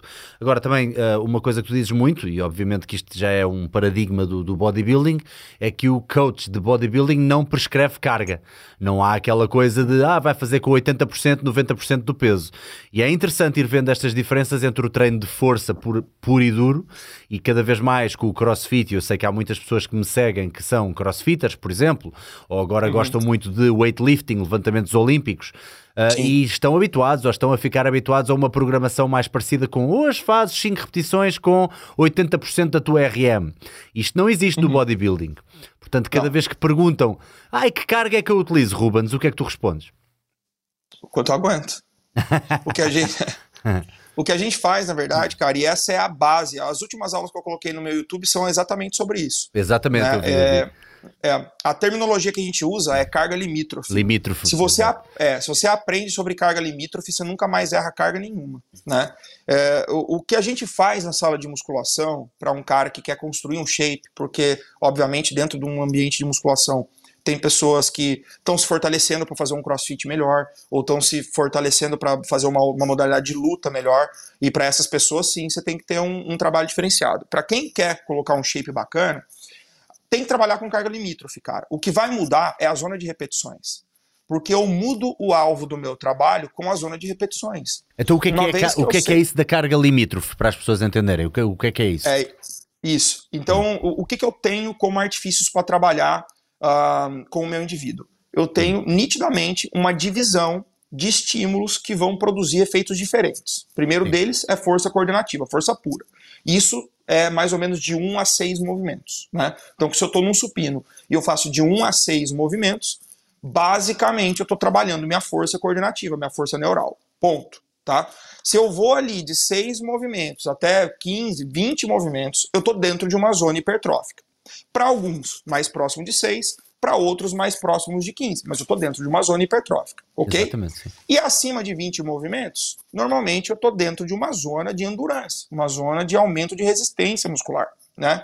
Então, como que eu modulo o meu objetivo com o meu atleta, com o meu cliente, com o meu musculador? Eu determino a zona de repetições que eu quero que ele trabalhe. Uma vez que eu determino essa zona de repetições, eu criei para ele um parâmetro para ele mesmo personalizar a carga dele. Como que isso vai funcionar? Cheguei pro Bruno hoje e falei assim: Bruno, você vai fazer supino quatro séries de 8 a 12 movimentos. Não pode ter uma carga que não permita que você cumpra ao menos 8, muito menos uma carga que permita que você faça mais de 12. O que, que você vai fazer? Você vai ficar ajustando o seu peso ali para ficar entre 8, 9, 10, 11 ou 12. Olha que tamanho de range que eu tenho, cara. Se eu fizer 4 de 9, tá certo. Se eu fizer 4 de 10, tá certo. Se eu fiz a primeira de 8, aumentei. Se eu fiz a primeira de 11, aumentei um pouquinho e caiu para 9, tá certo. Quando que eu erro? Quando eu faço 12 e sinto que eu podia ter feito uma décima terceira. Tá leve. O que eu tenho que fazer? Ajustar essa carga para a zona limítrofe. Então, quando eu determino uma zona de repetições, eu não preciso de carga. Eu não preciso prescrever carga. Por quê? Porque eu preciso que você vá na sua, na sua, no seu, na sua zona limítrofe, naquela parte submáxima máxima do treino né? Então, Exatamente. quando você trabalha dessa forma, você fica muito, muito perto do que um bodybuilder profissional faz. Que é isso que ele faz. Ele não escolhe o quanto de carga ele quer erguer. Ele pega a zona de repetições que ele quer trabalhar. Por quê? Porque o objetivo dele está ligado com isso. Se ele está buscando hipertrofia, você vai ver bodybuilders trabalhando entre 6 e 15, no máximo 20 repetições. Né? Se ele é um cara que ele quer estimular mais força, ele vai estar tá ali entre 1 e 6 movimentos. Se ele é um cara que ele quer mais resistência, ele vai passar de 20 repetições. E tu, tu como é que tu vês a questão da falha, por exemplo? Uh, porque um, há várias escolas de pensamento em relação à falha, não é? Há pessoas que acham uhum. que todos os treinos deves ir até à falha, porque só assim é que trazes verdadeiramente o teu, o, o teu benefício hipertrófico. Uh, o que é que tu dizes às pessoas? Quando é que vão à falha e porquê? É, o que eu vejo sobre isso, cara, por muito tempo. Eu, primeiro, eu sempre defendi a falha, sempre. Hum. É, o que as pessoas não entendem é que essa falha ela pode ser uma falha com carga submáxima. Né? Se eu estou trabalhando entre 8 e 12 movimentos, uma vez que eu não consigo passar de 12, eu falhei. Eu já estou levando o meu músculo para falha. Né? Eu só não precisei falhar. Eu só, não, só não precisei ficar amassado embaixo da barra e alguém vir me socorrer. Mas eu cheguei muito perto dela. É, é, óbvio que você não precisa ir à falha em todas as repetições. E a falha, quando eu digo, é uma repetição que não saiu. Que você lutou para ela sair e ela não saiu. Isso é a falha. Isso é burrice. Você está se expondo um risco que você não precisa. Né? Agora, que você precisa fazer aquela repetição, que vai ali, naquela. naquela sabe, é, é, é, é simples o cara entender. Se é para fazer 4 de 10, eu, eu, tenho que chegar na décima falando, mano do céu, deixa eu guardar isso aqui, porque a décima primeira não vai sair nem fudendo, eu vou travar. Aí você chegou na zona que eu acho que é uma zona que é próxima da falha, mas que não falhou. Eu acho que todo treino tem que ser assim. Em uhum. todos os, os equipamentos, em todos os aparelhos, do começo até o final. É como eu trabalho. Eu sei, por exemplo, eu tenho, eu tenho atletas que defendem teorias diferentes. O próprio Caio Botura defende teoria diferente. Ele gosta de guardar essa falha para a última ou para as duas últimas séries de cada exercício. Então, se ele vai fazer quatro séries no supino, as duas primeiras ele faz com uma folga e deixa as duas últimas para ele realmente ir travar, né? Uhum. Eu, quando eu estou dando treino para ele, eu arrebento com ele e faço ele falhar em todas. Então, é, é, é, é, é, a linha que eu defendo, é como eu comecei a ver um pouco melhor de resultado. Por quê, Bruno? Porque quando eu vejo os atletas de alto nível treinando, eu não vejo esses caras guardando a barra com, com uma, duas repetições por fazer, cara. Uhum. Esses caras vão, você vê que eles vão até o não dá mais, deixa eu guardar. Entendeu? Então eu costumo trabalhar musculadores dessa forma. É muito interessante isto falar sobre as cargas, porque as pessoas depois também existe aqui um conceito diferente entre aquilo que é intensidade para o culturismo, para a hipertrofia, bodybuilding, e, e, e aquilo que é intensidade, eh, por exemplo, num treino de força. Portanto, a intensidade no bodybuilding tanto pode ser eu estar debaixo de uma barra com uh, a fazer 5 repetições, 5 movimentos, como tu dizes, não é? E estar quase a falhar Uh, mas pronto, a fazer um treino mais dedicado, digamos assim, a força, ou aquela, àquela hipertrofia mesmo miofibrilar, ou eu estar, por exemplo, a fazer uma série de 20 repetições, quer dizer, também tem uma intensidade, não é? Acabas por, Sim. acabas por ver alguma diferença nas intensidades, ou seja, a nível de hipertrofia, o que, qual é que é a intensidade que a mim me dá mais uh, ef- eficácia para ganhar massa muscular? Exato. É, bom, primeiro, quando você trabalha nesses, né, nesses, ah, nesses estímulos diferentes, vamos colocar assim, né, você fadiga de maneiras diferentes. Se você está trabalhando, por exemplo, zona de força muscular, trabalhando com força coordenativa, a falha é algo que não necessariamente acusa uma fadiga muscular direta. Né? O que acontece é um desligamento do seu músculo. Todo mundo que já fez, por exemplo, supino, quatro séries de um a três movimentos, sabe do que eu estou falando. É. Parece que seu músculo desliga. É. Desliga. Ele, ele perde a inervação, você tem que guardar a barra. Você não mexe mais. Né?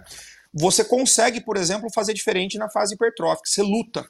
Você luta contra a carga. Você sente o músculo ficar entumecido, cheio de sangue. A contração começa a ficar diferente e mais dificultosa. É assim que você falha em zona hipertrófica. E quando você busca ranges de endurance, raramente você chega em falha. Né? O que acontece é que o músculo frita. Você sente o músculo fritar, ele esquenta, ele começa a queimar. Né? Então são tipos de estímulos e fadigas totalmente diferentes. Se você está em estímulo hipertrófico e não sentiu isso que eu falei, o músculo começar a amarrar, a contração ficar dificultosa e você sentir que está indo tanto sangue, tanto suprimento energético para ele ali, que ele está ficando entumecido, cheio, que você está perdendo a força, seu treino não está sendo limítrofe. Você não vai mudar essa estrutura. Porque o ser humano, ele só muda perante a algo que o força a mudar. Né? Quando a gente fala, por exemplo, em hipertrofia, é uma mensagem que eu estou dando a partir do meu treinamento para o meu organismo de que o meu músculo é fraco. Isso que eu estou fazendo com o treino. Ninguém treina para mostrar para o seu organismo que ele é forte. Quando eu faço uma, repetição, uma, uma série e eu faço 4 de 8 com uma carga que eu aguento, eu estou mostrando para o meu corpo que ele é forte. Quando eu levo ele próximo da falha, quando eu mostro para ele que aquela carga é demais, que ele não aguenta, aí eu estou mostrando para o meu organismo que o meu músculo é fraco. E é a partir desse momento que ele se vê tentado a mudar. É a partir desse momento que ele fala: opa, o músculo é fraco, preciso ficar mais forte. Então o que a gente vê hoje é uma enxurrada de pessoas dentro das academias mostrando para o próprio corpo que o corpo é forte. Essas Muito pessoas bom. não vão mudar. Muito bom, muito bom. Grande analogia. Enquanto que a maior luta deles deveria ser ir para academia todos os dias e provar por A mais B para si próprio que você é fraco. Você é fraco, você não aguenta. Olha como você falhou. Porque daí o organismo vai ser forçado a mudar. Muito bom. É pá, grande analogia, grande analogia. Outra coisa que- muito boa que tu disseste foi eh, relativamente àquilo que já se sabe hoje em dia que estar dorido, estar dol- dolorido, os DOMS, não é? Delayed Onset Muscle Soreness, não é necessariamente indicador de que foi o melhor treino da vida. Nós muitas Não. vezes temos alunos, temos clientes que, ah, e tal, este treino não me deixou dorido, este treino eu fiquei bem, estou bem, portanto eu acho que vou fazer mais qualquer coisa, ou acho que este É. treino não foi tão bom como o outro porque eu não fiquei dorido. Uh, mas tu disseste que o maior identificador de que o treino foi bom é o pump. Fala-me um pouco Pump. sobre isso. Cara, eu tô escrevendo um livro é, e tem um capítulo dedicado só para isso. Uh, o nome do capítulo é, é. Lindo. O nome do o, o capítulo vai chamar O Milagre do Pump. Ah, Porque o pump bom. cura tudo, cara. O pump cura o pump tudo. cura tudo. O pump, ele paga suas contas, cara. O pump, a hora que você vai pra academia, que você sai no pump, você não tem mais dívida, você não tem mais dor armorosa, você não tem mais nada, tá tudo certo. O pump cura a O pump impotência. é mágico. É, qualquer que seja Pura a impotência. impotência. Um cara com pump não quer guerra com ninguém, meu irmão. Um cara que tem um bom pump, ele tá feliz. Ele ganhou o dia dele. É como É, o Arnold diz, né? razão. The greatest feeling you can get in the gym is the pump. Let's say you Exato, train your exatamente. biceps. Não tem nada melhor, cara. Quantas vezes é que já assististe ao Pumping Iron? Rapaz, já vi bastante, hein? Quantas, quantas repetições bastante. é que já fizeste? Quantos movimentos? Eu tenho, Séries? eu tenho, é, eu tenho, eu tenho minha salinha de cinema aqui. Ah, é? eu quis colocar, é, eu quis colocar os quadros dos filmes que eu mais gosto. E eu coloquei lá Terminator e coloquei Pumping Iron, obviamente, né? E, e- e- dos outros de mais old school, eu lembro-me que havia o do Sean Ray, que era muito bom, eh, que era o Final Countdown, havia o do Dorian Uhum. Yates, Também, quais é que tu gostas assim desses mais old school? O Dorian Yates Cara, era bruto, hein? era é, bruto, aquele a preto sim. e branco.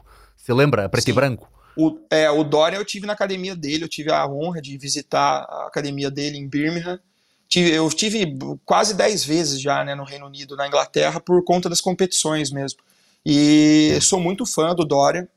Mas o, o, meu grande ídolo, cara, o cara que eu, assim, que eu, eu, sou apaixonado, que se ele vê ele numa feira, eu choro, eu, eu, eu passo a mão nele, tudo é o Rony Coleman, cara. É, não é. é pra mim é, sabe, é o cara que, assim, é, foi o rei quando eu comecei a me apaixonar por bodybuilding, né? É, ele, ele, ele, fez algo nunca antes visto dentro do bodybuilding mundial. Verdade. E eu acho que dificilmente, até pelas novas diretrizes, até por tudo que está se buscando no esporte, eu acho que a gente nunca mais vai ver um atleta como o Ronnie Coleman. Uhum. Então, é, é, é, é, a minha grande referência, assim, né? E é um cara que, né, contudo, é um cara que até hoje é uma figura que inspira as pessoas né, nesse meio, é, é, mesmo com todos os problemas que teve e tal, passa uma mensagem super positiva. Epá, e custa muito ver o documentário dele. Epá, eu fiquei chorando mesmo, chorei ah. bem feio quando vi aquilo eh, na parte final. quando ainda por cima Sim. a mãe dele morreu e depois ele já não tinha a mãe é. dele para vê-lo quando ele acordasse da, da operação. Da, e ele fala sempre. E ele fala sempre com, com uma paz de espírito, uma, uma tranquilidade, quer dizer, é quase como se não estivesse passando nada com ele. Ele está sempre forte de espírito, não é? E ainda fala ah. de eu se calhar tinha 5 repetições para fazer os 300 e não sei quantos quilos de, de agachamento. Eu, pá, este cara é maluco, meu. Este cara maluco. É maluco, maluco mas é essa maluqueira é. Que, é, que, é que move montanhas, não é? Fantástico. Exato, exato. E o Flex Wheeler agora foi amputado, não é? O Flex Wheeler.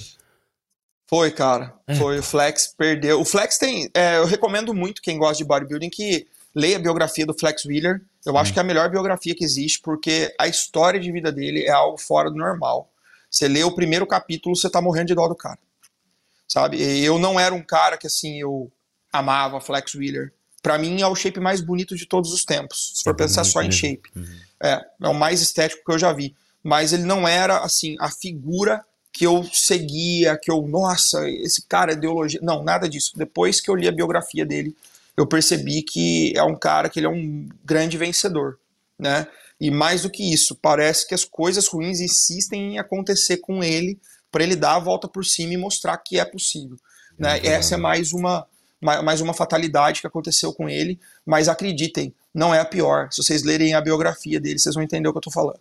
É pá, tem que ler, agora fiquei curioso por acaso. Tem, lê, lê. E, é divertido. Então divertido estavas... de uma maneira eh, não Entre, pronto, entretém bastante o flexo. Uh, o, que eu te ia perguntar, ah, estou uh, curioso, então, os, os, corpos que tu achas mais bonitos, mais estéticos, é o do Flex Wheeler, nesta, se calhar, mais, mais próximo dos dias de hoje, mas, por exemplo, uh, continua, se tivermos que comparar, mesmo que sejam os corpos dos anos 80 e 90 com os corpos dos anos 70 e da era do Arnold, o, o, o que tu preferes será sempre Ronnie Coleman e Flex Wheelers?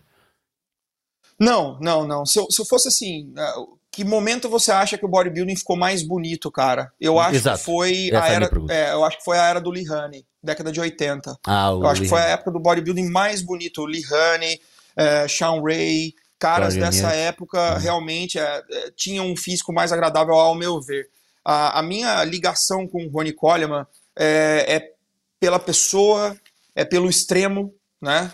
É, é, o físico mais bonito, você já viu? Não, mas é o mais assustador, é o mais incrível, é o que mais trouxe detalhe, é o que mais trouxe tamanho combinado à, à definição, então é o que mais sempre me impressionou. Mas, assim, Rubens, se você fosse um bodybuilder e quisesse ter um padrão de shape, qual seria? Seria Flex Wheeler. Seria Flex Wheeler, com certeza. Hum. Estético. Chris Cormier, uh, Sean Ray, Uh, caras que, uh, que, tiveram assim uma linha, uma simetria, Melvin Anthony, cara, que eram incríveis. Né? Eu sempre achei que o Vitor Martinez ia ser o. Não sei porque, eu olhava para o Vitor na altura, Sim. quando ele surgiu, quando ele surgiu, uh -huh. eu sempre achei este, este cara vai ser, o, vai ser o vencedor, mas depois, lá está. Mas foi o que. Isto, isto mas é foi o que o Rony Coleman disse. Pois. O Rony Coleman, o Rony Coleman, quando ainda vencendo os campeonatos, disse publicamente que o sucessor dele seria Victor Martinez. Só que o que aconteceu foi que a gente viu um Jay Cutler reclamar o lugar dele, com muita autoridade, com, né, com muito trabalho, e o Victor Martinez teve uma sucessão de problemas, né, desde ser preso por problemas imigratórios pois. até fazer escolhas de coaches ruins, o que não foram muito bons para a carreira dele. E hoje, infelizmente, ele é um cara que ele já está com uma certa idade. É difícil ele alçar um nível de performance né, a mais, mas você tem razão, ele tinha um físico extremamente estético. Pois, eh, entretanto, eh, também há aqui uma questão muito importante, muito interessante mesmo, que é uh, tu também és, és judge, também és juiz de, de culturismo, não é? Sou, sou juiz aqui na Flórida da NPC. Como é que vocês decidem? É que chega ali um ponto em que é do género, epá, são todos impecáveis. Eu não sei, eu não sei. Eu, eu olho de fora e é tipo, mas como é que eu sei? Aquele tem o gêmeo, tem, não, vocês não chamam gêmeo, vocês chamam panturrilha. Aquele tem a panturrilha, panturrilha com mais um centímetro do que o outro, pronto, já ganhou. Ou então o dedo do meio do pé esquerdo daquele cara está fantástico, eu acho que aquele cara vai ganhar. A barba está mais bem aparada. Como é que vocês decidem? É ah. impossível. Eu não sei é, como, eu não, não sei como é, é que eu faria. É, é, menos difícil do que parece, mas exige é? muito mais atenção do que parece. Né? Então, é, o que acontece é que se você for analisar mesmo um bodybuilder, você analisa ele por um gráfico radar. Né? Como se você tivesse uma bolinha aqui, e aqui tivesse volume, definição, simetria. São três, os três pilares do bodybuilding. E você tivesse que traçar um radar desse atleta. Então, quando esse cara entra no palco, você vê é, qual é o gráfico radar que você gera para ele. Isso cria um ranqueamento dentre os atletas que estão no palco. Então, o que eu costumo fazer é criar três batalhões. Eu crio o batalhão dos piores, dos melhores e dos caras que eu preciso olhar com mais atenção para ver onde eu vou colocar. Né? Isso ajuda no julgamento. Então, isso qualquer cara que gosta de musculação, Bruno, consegue fazer. Qualquer um. Você consegue nitidamente dividir dois blocos, por exemplo. Esses aqui são os melhores, esses aqui são os piores. Isso não é difícil, entendeu? O, o problema começa na hora das comparações. Que na hora das comparações, onde eles estão um do lado do outro, você começa a ver o que, que um consegue predominar em comparação ao outro. E aí sim vem muita diferença, cara. Né? Até na, na liga profissional. Uh, acredite, é muito mais fácil julgar um campeonato de alto nível do que você julgar um campeonato de iniciantes. Muito mais fácil. Porque, como você mesmo disse, num campeonato de alto nível, todos os atletas têm volume, tem definição, tem proporção. Todos tá eles têm. Impecável. Num campeonato de iniciantes, tem um cara que é muito grande, mas tá gordo. Tem um cara que tá muito seco, mas tá pequeno. E aí, o que você faz? aí começa o problema, você entendeu? Uh, no Mr. Olympia em particular, porque é, é, os nomes mais sonantes e que as pessoas mais, mais, uh, mais seguem, uh, houve assim alguma injustiça que tu tenhas ficado? Ah, cara, esse não merecia, esse não merecia. Terá sido o Dorian Yates quando foi para o Sean Ray, na, na altura, que ele até tinha a lesão no tríceps. Uh, terá sido quando foi as batalhas entre o Phil Heath e o, e o, e o Kai Green? Assim, algum que te, que te ocorra logo? Olha, que eu me lembro, a mais chocante para mim. Uh, que mais me, me deixou uh, chateado, cara, historicamente, eu acho que foi o primeiro título do Jay Cutler quando ele perdeu, é, quando ele ganhou, quando ele venceu o Victor Martinez. Aquela, aquela, aquela, aquele, aquilo não me desceu, né? Hoje eu sou um fã do Jay Cutler, eu adoro Jay Cutler porque ele se tornou uma figura assim uh, emblemática. Ele é um cara incrível, uh, atencioso, enfim. Uh, mas naquela época ele estava muito quadrado e a gente tinha um cara com um shape incrível, né? Que a gente citou anteriormente, que era o Victor Martinez que ele estava rising, ele estava crescendo, ele estava nascendo ali para o esporte, ele veio muito forte para aquela competição. Uh, hoje, olhando, eu, eu, sinto um pouco menos. Por isso, porque eu gosto muito do Jay Cutler. Mas naquela época foi o que mais me, me chateou, assim. Quando a gente fala em. Vê lá se é esta foto. Versus... Estás a ver no, no ecrã? Vê lá se é esta foto. É, não é? Sim, sim. É esta aqui, não é? Foi esta, pois, em 2007. Uh, não, não, não sei se é, não sei se é esse confronto não, cara. Ah. Não sei se é esse confronto. Eu estava aqui à procura e pareceu. Ah, aqui tem, ó, aqui tem uma, passou uma ali que tá os dois, ó. Está aqui este tá com esta, esta miúda no meio. Ah, não é esta aqui? Não é esta? Não, não, não tenho certeza, não tenho certeza Pronto, se é tudo bem, não faz mal, faz mal. Ah. Mas de facto, quem olha, pronto, é assim, é tão difícil olhar e, escolher, mas obviamente que tu tens umas noções muito maiores de, disto uhum. e então olhas e se calhar dizes, é pá, isto foi chocante e devia ter ganho, se calhar, o, o, é. o Victor Martinez. Okay. É, isso foi o que mais me impressionou. Né? Agora, historicamente, eu acho que talvez quando o Arnold venceu o Serge Nubré, Eu acho que foi historicamente o que mais se falou, o que mais uh, foi deu o último. bafafá. Foi o sétimo do Arnold, não é? Quando ele voltou é. depois daquele documentário também, Sim. exatamente. Mas que, sinceramente, eu acho que foi justo, entendeu? Então, eu, nisso, Kai Green e Jay Cutler, desculpa, Kai Green e Phil Heath não tem discussão. Eu também não Kai acho. Green nunca esteve melhor que o Phil Heath. É, pois, eu concordo, opinião. eu concordo. Eles quase na andaram à porrada no. no quase é. andaram à luta no, no, no, palco, mas não, também acho que não. Um, bem, continuando então, estávamos a falar uh, do pump. O pump para ti é o melhor indicador de que o treino correu bem ou está a correr bem? Sim. Como assim? Eh, elabora só um pouco mais é, isso que nós acabamos por não. Quando, não, quando a gente fala em performance de treino, é, treinar musculação é buscar o pump a todo momento. Porque o pump nada mais é do que um músculo que está recebendo um, um, um, suporte, um suprimento energético acima do normal, por conta de um esforço acima do normal. Então, de nada adianta você promover treinamentos que te gerem dor tardia, sendo que essas podem ser oriundas de modalidades que não necessariamente são o seu foco de ação. Por exemplo, uhum. você pega um bodybuilder que está acostumado a treinar prioritariamente com peso livre e máquina. Se você pega esse cara e manda ele fazer paralelo um dia na praça, né, fazendo um treino de calistenia e tal, uhum. esse cara vai ficar com uma dor absurda no dia seguinte. Só que esse treino não foi um estímulo é, suficiente para promover hipertrofia para ele. Né? Se esse cara achar de verdade que o ideal para ele é ficar fazendo flexão em praça a partir de agora, ele não está entendendo bem o propósito disso, né? Uhum. Então a ideia de um, de, um, de, de um pump bem feito é gerar uma condição de agrupamento, de suprimento energético, de sangue, de oxigênio no músculo tão grande que a face seja forçada a, a, a, a, afinar mais, a expandir, que o músculo sofra uma micro-ruptura que ele precisa reparar, que mais uh, miofibrilas sejam atingidas, e para isso você precisa buscar mais carga, mais volume, coisa e tal. Então, o pump é o melhor, se não o único indicador de que o treino foi bem feito. Você entendeu? Se não tem a presença do pump num treino de musculação, provavelmente seu treino falhou. Né? E assim, como vale como dica, como as coisas que mais atrapalham uh, um pump bem feito é o tempo de descanso nitidamente. O que mais atrapalha um, um, um treino dele ser vigoroso e trazer um pump é o tempo de descanso. Então é muito importante você ficar ligado no quanto você uh, descansa entre uma série e outra, entre um, entre um exercício e outro. Uh, não que você tenha que levar cronômetro, nada disso. Mas você tem que estar tá focado. É aquilo que a gente falou no começo da, da nossa discussão, né, Bruno? Se você estiver focado no seu treino, você vai perceber estágios da recuperação muscular né? O primeiro momento é aquela coisa, pelo amor de Deus, deixa eu guardar esse peso aqui que eu não aguento mais. Aí o músculo está entumecido, o coração está batendo muito forte, o músculo esquenta pra caramba. Depois você começa a perceber que ele vai desamarrando, que ele vai soltando. Aí você começa a perceber um pouco mais de mobilidade. Ali já está na hora de se atacar de novo. Quanto tempo dura isso? Depende do estímulo que você deu. Se é um treino de força, normalmente de 3 a 5 minutos. Se é um estímulo de hipertrofia, normalmente de 45 segundos a 1 minuto e meio, 2 minutos. Se é um estímulo de resistência, 30 segundos a 1 minuto.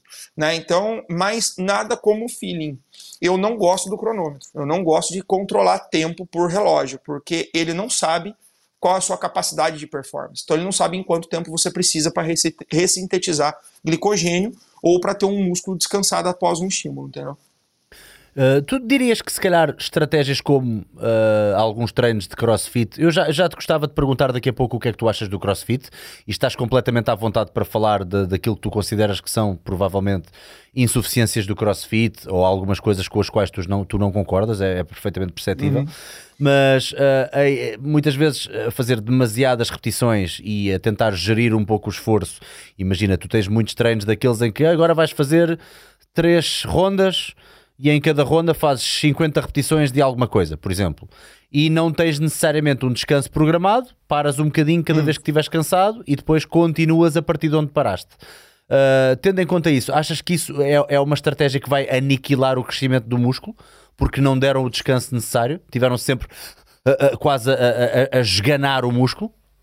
Uhum. Eu acredito que, partindo do princípio da individualidade biológica, eu acredito que indivíduos em, em, em específico podem ter um excelente resultado com isso, mas dentro de uma maioria, pensando em bodybuilding e hipertrofia muscular, a maioria sim vai ter uma limitação no desenvolvimento muscular se usar desse tipo de artifício para treinar os músculos, né?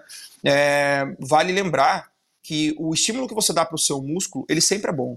Né? Não importa qual modalidade que você pratica, se você está estimulando seu músculo, você está fazendo um bem para ele. A diferença fica por conta dos seus objetivos finais. Uh, o que você quer com esse treino? Você quer só ganhar mais explosão, mais mobilidade? É isso aqui que você tem que fazer. Você quer hipertrofia? Opa, é isso aqui que a gente observa que dá mais certo. Né? Então, eu acredito sim que alguém, numa média, que estratégias como essa podem limitar um pouco o desenvolvimento muscular do indivíduo. Diz uma coisa. Eu noto seriamente uma diferença.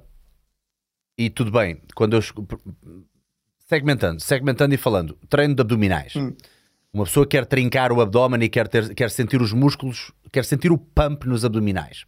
Que também é uhum. possível, uhum. apesar de não se sentir tanto, não é como em alguns outros Sim. locais do corpo, não é como fazer bíceps, não é? Mas eu sinto, e uh, há alguns reports de bodybuilding, e em particular também já vi no canal de um americano que é o Jeff Nippard, ele a dizer que uma das melhores estratégias é mesmo, apesar de dizerem que o crunch não é dos melhores exercícios, porque feito com muito volume pode vir a dar problemas nas costas, por exemplo. Uh, a verdade uhum. é que um crunch leva muito mais sangue, ou parece dar muito mais pump, do que, por exemplo, fazer uma prancha, mesmo que seja uma prancha pesada. Uh, uhum. Tu dirias que ainda assim estes abdominais mais old school, mais velha escola, como os crunches uh, e, e, o abdominal vá, tradicional, ainda assim podem ajudar a esculpir um pouco mais os abdominais do que um trabalho mais de força de abdominal? Com certeza. Eu acredito que eh, essa estrutura muscular em específico, assim como antebraços, glúteos, uh, lombar, é, pescoço, trapézio, é, esses músculos em específico têm cientificamente uma estrutura com um tipo de fibra muscular que é muito mais agredida quando feita sobre, sobre altas repetições do que se comparado aos outros músculos do seu corpo. Então, uma vez que você sabe disso, é importantíssimo que você trabalhe essas estruturas numa zona de repetição também diferente. Eu acredito que assim, todo movimento que você não é, é, não reproduz, você perde com o tempo. Se você for ver, por exemplo, a lacuna que nós tivemos, é, não sei aí em Portugal, tá? mas no Brasil isso aconteceu muito. A lacuna que nós tivemos com os exercícios básicos da década de 90, quando as academias começaram a ser formadas com grandes equipamentos e tal, foi enorme. Foi quase que proibido no Brasil por um tempo se fazer agachamento, levantamento terra, cara. Uhum. Arranque arremesso então, nem pensar. Então o que, que aconteceu? Você criou uma geração de caras extremamente fortes, tapados, que não conseguiam fazer um agachamento, que não tinham mobilidade para isso. Por quê? Porque eles pararam de reproduzir isso, né?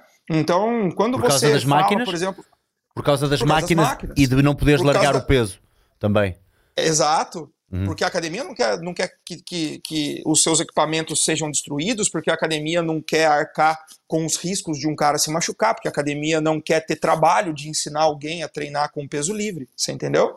Então essa imbecilidade fez com que a gente tivesse um monte de gente que sabe fazer força pra caramba, mas que não tem propriocepção, que não tem coordenação motora. Uhum. Então esse cara se machuca demais. Você entendeu? Você pega, por exemplo, esse exemplo que você deu, ah, os crunches, eles podem machucar. Eles podem machucar um cara que construiu uma quantidade de massa muscular absurda e que nunca fez um crunch na vida. Agora, um cara que desde a sua formação, desde o colégio, desde a época de educação física escolar, ele já fazia abdominal pendurado nas costas do amigo ou fazendo torções no chão e tal. Esse cara tem uma habilidade diferente de fazer esse gesto. Esse cara tem que continuar fazendo. Você entendeu? Então, eu acho que assim, quando você. Isso é muito comum né, no Brasil. As pessoas darem risada de indivíduos que estão reproduzindo um movimento que elas não conhecem. Pois, pois. Então, pois. é, ah, esse cara está inventando exercício. Não, o que acontece é que fugiu do seu métier de conhecimento e você prefere dar risada do que você tentar entender para que, que serve, apenas. Então, eu vejo nesse momento é, um resgate muito grande dos exercícios básicos e isso vai doer nos marombas, isso vai doer nos bodybuilders. Os maiores responsáveis por isso são os crossfitters, porque uma vez que é, eles precisaram ensinar os clientes a, a, fazer de novo agachamento, deadlift, arranque, arremesso, burpee e tudo mais, eles fizeram que os educadores físicos, que os personal trainers deveriam estar fazendo dentro da academia. Eu concordo plenamente e acho que é muito uh, triste as pessoas pensarem que o bodybuilding é só máquinas. Até porque é. se tu fores ver os vídeos dos nossos maiores heróis de bodybuilding, seja o Ronnie Coleman, seja o Johnny Jackson, seja mesmo o Arnold uhum. dos anos 70, eles estavam a levantar peso de uma forma incrível e mesmo que até powerlifters e weightlifters olhariam e diziam oh, oh, aquele cara está tá a levantar forte e feio. Uh, portanto, não Exato. vale a pena associar só à coisinha do pump. Ah, eu só quero o pump, só quero uhum. a estética, só quero... A verdade é que muitos deles gostam, gostam mesmo de levantar peso. E eu acho que é importante uhum. fazer essa distinção. E eu gosto cada vez mais de ir buscar reduto de conhecimento aos bodybuilders, porque eh, também acontece muito o tribalismo, não é? E então eu falo Sim. em bodybuilding ou falo em desenvolver os músculos e há pessoas que dizem, ah, o que me interessa é performance. E eu penso, uhum. mas os teus músculos fazem parte de ti. Se tu não trabalhares bem os músculos, a tua performance vai ser uma merda. Portanto, mais vale não, não vires com essa conversa tribalista do ah, vê lá se queres ir com uma tanguinha para o palco. Uou, uou, uou. Há, há coisas muito diferentes umas das outras. Uh, e além disso, há uma coisa também que é perene aliás, é pertinente, super pertinente em atletas de performance versus atletas de estética. Os atletas de estética são muito mais science-based, são muito mais baseados na ciência do que os atletas uhum. de performance. É muito mais Sim. fácil conhecer um atleta de performance que só vai dizer disparates em relação à nutrição, a crenças seja, seja que, que tens que ser paleo, tens que ser eh, vegan, tens que ser isto, tens que ser aquilo, são muitos mais, muito mais dados a crenças quase clickbait do que propriamente uhum. o culturista que já está há anos a fazer a mesma coisa, que pode até haver alguma bro science no meio daquilo, mas que normalmente até está correto daquilo que gera uh, uh, músculo e, e, e, que é mais importante para nós termos o nosso desenvolvimento muscular. Um, Diz-me uhum. só uma coisa, o que é que tu achas então do CrossFit, assim, panorama geral? Já disseste que trouxe à, à baila muitas coisas que eram uh, já estavam adormecidas e voltaram uhum. a fazer as pessoas olhar e dizer não, não, não, há muitos exercícios e modalidades que devem voltar ao de cima e o que é que tu uhum. dirias uhum. se calhar que, que, que, mudarias no CrossFit? Ah, olha, eu, primeiro lugar, né, para contrariando as expectativas, eu acho incrível a modalidade, acho incrível uhum. o CrossFit, acho incrível ver caras que chegaram em alto nível de performance nessa modalidade, porque é realmente um, um esforço sobre-humano. É, a maior, o maior problema, né, e é por isso que eu acredito que existiu esse tribalismo, essa polarização, é quando com, começam a comparar crossfit com musculação. Né? É a mesma coisa de alguém chegar para você e falar assim: Bruno, o que, que, é melhor para eu ganhar massa, cara? Para eu ficar shapeado, para eu, eu parecer um bodybuilder? Jogar futebol ou puxar ferro? O que, que você diria? Futebol, claramente. você olha pro cara e fala assim, mas que pergunta é essa, cara? Se você quer parecer um bodybuilder, se você quer ser musculoso, você deve fazer musculação. Quando as pessoas falam para mim, Rubens, o que que é melhor, musculação ou crossfit? Eu pergunto, qual que é o seu objetivo? Ah, o meu objetivo é ficar grande. Então, musculação, cara. Não, o meu objetivo é ser um cara ágil. Crossfit. Não tem dúvida. Hum. Tem dúvida. Você não tem que ser nessas horas românticas. Você não tem que ser, ah, não, eu defendo musculação com use dente, pau no cu do crossfit, esses frangos, não sei o quê. Você fica sendo um imbecil no final das contas. Porque enquanto a gente está brigando entre as modalidades, gente, os dois estão perdendo pro sofá. Os dois estão perdendo pro sofá. Exato. Porque o cara tá em casa vendo TV tomando cerveja, cara. E ele podia estar tá escolhendo entre a musculação ou o crossfit se vocês fossem um pouco mais inteligentes e discutissem de uma maneira um pouco mais legal. Só que não dá ibope, né, Bruno? Quando eu concordo com o crossfit, não dá ibope. Mas se eu falar aqui, por exemplo, que o crossfit é uma merda e não sei o quê, amanhã tá em tudo quanto é canal da maromba claro, claro, no Brasil. E aí os caras do crossfit vão me odiar e os caras da musculação vão me amar. Você entendeu? É então, que, é, quando... houve aqui uma coisa também que eu não sei se tu sabes disto, mas isto, é capaz de ser uma informação interessante para ti. No Level 1 de CrossFit, quando tu tiras o curso do Level 1, o nível 1 de CrossFit para dar aulas, há lá uma parte muito interessante que diz uh, o rácio, ou melhor, como é que é? A, a, a hierarquia de massa muscular, de desenvolvimento muscular nos atletas. Em primeiro lugar está o, a musculação com esteroides, com hormónios. Hum. Em segundo lugar está o crossfit com esteroides. Em terceiro lugar está o crossfit natural. E em quarto lugar está a musculação natural.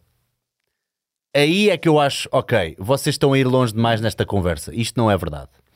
Porque É, tu estás-me a responder e muito bem, e eu também já vi o teu. Eu creio que vocês devem ser amigos, o Fernando Sardinha, não é? Devem se conhecer, devem ser Sim, amigos, não é? meu atleta, meu atleta. Exato. O, o Fernando Sardinha eu vi-o num, num programa a dizer: não, cara, o crossfit é uma coisa, a musculação é outra. Se você quer ganhar Exato. massa muscular, você vai para a musculação. Pois bem, Exato. isto não é condição única de quem está tomando anabolizante. Isto é condição de quem quer ganhar massa muscular, mesmo que sejas Essa é, natural. a, essa é a natureza da modalidade. É a como se natureza. falar assim, ó, eu quero, eu quero ser jogador de futebol. O que, que você tem que praticar? Futebol. Né? O que a gente vê hoje são pessoas que querem, numa escala muito menor, ter um físico de bodybuilder. Né? Quando você olha, por exemplo, um cara como o Jeff Sage, por exemplo, Uhum, como o Ryan Terry, como o, o Brandon Hendrickson, caras da Men's Physique que tem um shape super estético. É o que inspira a maioria dos garotos. E aí esse cara vai aonde? Vai no CrossFit. O problema começa quando o instrutor de CrossFit dele fala que ele vai conseguir o shape desses caras fazendo CrossFit. É mentira isso. O que acontece é que o CrossFit nunca, por natureza, prometeu trabalhar o shape de uma pessoa para ser estético. O que ele faz é, por consequência da modalidade, consequência. dar um shape atlético. Atlético. Quando a gente fala em estética, a gente está falando de bodybuilding puramente, não tem como fugir disso. Sabe por quê? Você imagina uma menina que tem deficiência em glúteos. Aí ela entra no crossfit e fala, mas a minha meta é ganhar glúteo. Não, calma, vou colocar você. Não tem nada, cara, que seja específico para isso lá. Não. Só mandar a menina fazer mil agachamentos, que é a mesma coisa que o outro tá fazendo. Você entendeu? Então, quando a gente fala em estética corporal, que é o que 99% das pessoas está realmente preocu- preocupado dentro de uma academia, Bruno, a gente está falando de musculação. Agora, se o indivíduo fala assim, não, a minha pira é, é- é aumentar a carga, é ter mais performance, é ser mais rápido, é ser mais ágil, é pular. Cara, aí desculpa, você tem que ir pro crossfit. Entendeu? Então chega a soar ridículo alguém que tenta comparar isso. Né? É, o, o que eu vejo normalmente são as pessoas assim, não. O, meu lance é bem-estar, cara. Eu quero ter um percentual de gordura baixo e músculo no meu corpo. Qual que é melhor? Cara, qual você gosta mais? Se você gosta mais de crossfit, vai resolver. Se você gosta mais de musculação, vai resolver. Agora, quando o cara fala pra você, eu quero ter um shape estético, cintura fina, ombros largos, coxas grandes, braços musculosos e tal, eu, eu desafio alguém a pegar alguém do zero, do zero e transformá-lo nesse cara como crossfit. Porque o que a gente vê normalmente são caras com um nível atlético muito alto migrando para o crossfit falando: olha só como eu estou. Só que esse cara não foi cons- construído dentro do crossfit. Concordo, Você concordo entendeu? plenamente. Concordo. Né? Então, é, é, eu acho que o problema tá nisso aí. Eu me amarro em ver crossfit. Eu vou começar a fazer reacts de crossfitters no meu canal, entendeu? Porque eu acho realmente incrível. Mas não vai ser de uma maneira vexatória. Eu vou pegar os grandes atletas do crossfit e vou reagir. Entendeu? Porque eu quero acabar com isso. Eu quero que as pessoas entendam só. São duas coisas diferentes, cara. Eu fiz agora reacts de luta de braço. É, Meu canal é, de bodybuilding, ô, Bruno. ui. Você entendeu? Do- do- e aí os caras, os caras, cara, é, os caras ao invés de vir no meu canal jogar pedra, os caras vieram agradecer. Pô, obrigado pelo espaço, não sei o Ah, quê. é? Porque o meu compromisso é com o esporte, cara. Você entendeu? No final das contas, se você escolheu musculação, crossfit, luta de braço, calistenia, não importa, desde que você esteja dentro de uma modalidade esportiva. Acabou. É, eu vi, eu vi o teu. Estou aqui a, a colocar o teu react ao Devon Lorette. Para mim, o Devon Lorette é das criaturas mais impressionantes do mundo. Que- Ele é incrível, cara. Tens caras tipo o Thor a tentar virar o braço dele e ele, não, não, não é. É. uma coisa inacreditável. Como é que alguém. não há dúvida de que tem um potencial genético de apreensão. Eu acho que Exato, eh, o exato. poder da pega também é uma coisa muito, muito genética, mais ainda do que alguns outros tipos de força que são mais trabalháveis. Ah, bem, mas continuando então na nossa, na nossa saga. Ah, como é que tu, ah, dentro dos abdominais, e não te vou tomar muito mais tempo que tu daqui a pouco tens o teu live, ah, como é que tu, dentro do- do- do- dos abdominais, como é que tu então costumas programar os abdominais? Tu fazes isolados? Tu tu, fazes quantas vezes por semana? Qual é que é normalmente a, a título geral, claro, de forma generalista, Tá. qual é que é a tua. Isso. É, é, a primeira coisa para se dizer é que isso depende infinitamente da, da, da categoria né, do, do bodybuilder. Quando você fala em prescrição e divisão de necessidade de grupos musculares diferentes. Né? Então é óbvio que uma atleta biquíni, que um men's physique, que um cara do clássico, que uma wellness treinarão abdômen de uma maneira totalmente diferente do que um bodybuilder, né? Por razões óbvias. O core, a estrutura do core, a linha de cintura, precisa ser totalmente diferente nesses atletas. Então a gente tem cuidados específicos com isso também. Né? Claro que somado à alimentação. Mas a prescrição muda pra caramba. E outra, muda também de acordo com a necessidade do indivíduo. A gente não pode esquecer que o abdômen é um músculo e que da mesma forma que você tenta estimular mais peitorais em quem tem dificuldade em aumentar peitorais, você vai estimular mais abdominais em pessoas que têm dificuldade em ter um core muscularizado, atlético e tal. Mas a priori, a abdômen é uma coisa que você trabalha de duas a três vezes por semana num musculador com carga, mas não próximo das cargas de hipertrofia como você faz nos outros músculos. Você usa normalmente série de 15, 20, 25 movimentos com alguma sobrecarga e normalmente tentando isolar é, um músculo transverso do abdômen porque esse músculo ele hipertrofia tanto quanto o reto abdominal e ele pode projetar esse reto abdominal, dando a impressão de que a sua parede abdominal aumentou, alargou e você pode perder simetria com isso. O mesmo acontece com oblíquos. Então você tem que tomar um cuidado quando o indivíduo vai estimular a musculatura de oblíquo. Né? Na, na hora da prescrição a gente toma um cuidado com isso. E hum, e como é que tu trabalhas, por exemplo, músculos que estão estagnados? Por exemplo, há, há pouco falaste dos glúteos. Uh, que, que, tipo de estratégias é que tu podes utilizar para um músculo que não está a desenvolver tanto como os outros? Uh, dás mais frequência, dás mais volume? Acabas por utilizar uh, estratégias de, de, intensidade, drop sets, forced reps? O que Sim. é que fazes? É, dentro, de um, dentro de uma projeção comum, né, dentro de um trabalho de desenvolvimento comum, a primeira situação que você cria para você priorizar é um músculo é, que ele seja o primeiro músculo a ser estimulado no treino. Você aumenta a frequência de trabalho dele semanal em alguns dos casos, quando é um músculo como o glúteo, por exemplo, que tem uma recuperação mais rápida por ter fibras é, de inervação mais lenta. Ou então você aumenta o volume de treino para essa região. Né? Você pega, por exemplo, um cara que tem dificuldade em peitoral. Esse cara ele vai trabalhar 20 séries de peitoral, enquanto que para as costas, que pode ser uma, uma facilidade que ele tem, ele trabalha de 12 a 15.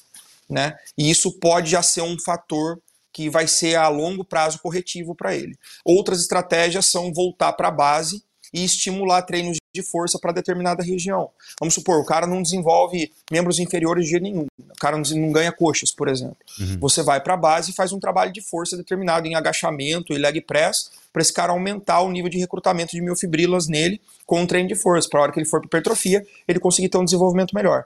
Então você tem que, na verdade, interpretar caso a caso para saber o que você tem que fazer.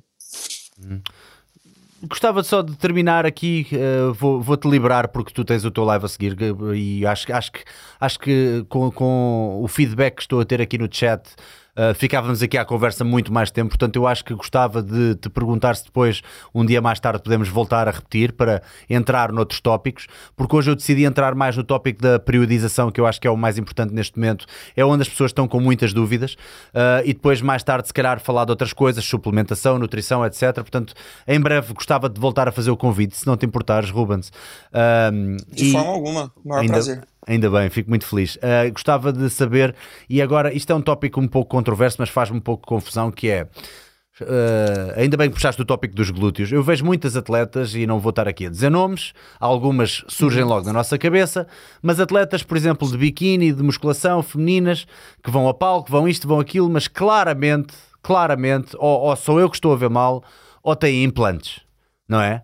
Músculos uhum. implantados e também há bodybuilders masculinos que implantam na panturrilha, implantam aqui. O que é que tu achas disso? Isso não é um descrédito total para a modalidade?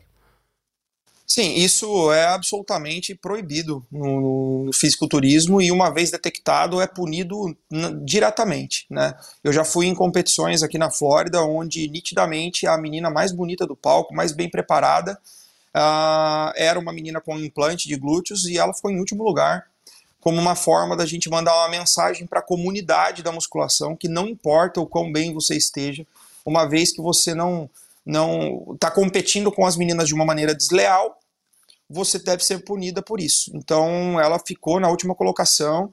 Depois a gente fez questão de orientá-la, de chamar ela e, e explicar o porquê, porque assim, quando a gente fala em esteroide, é, você fala, ah, mas uh, o que, que adianta? Você pune isso e a pessoa está tomando bomba.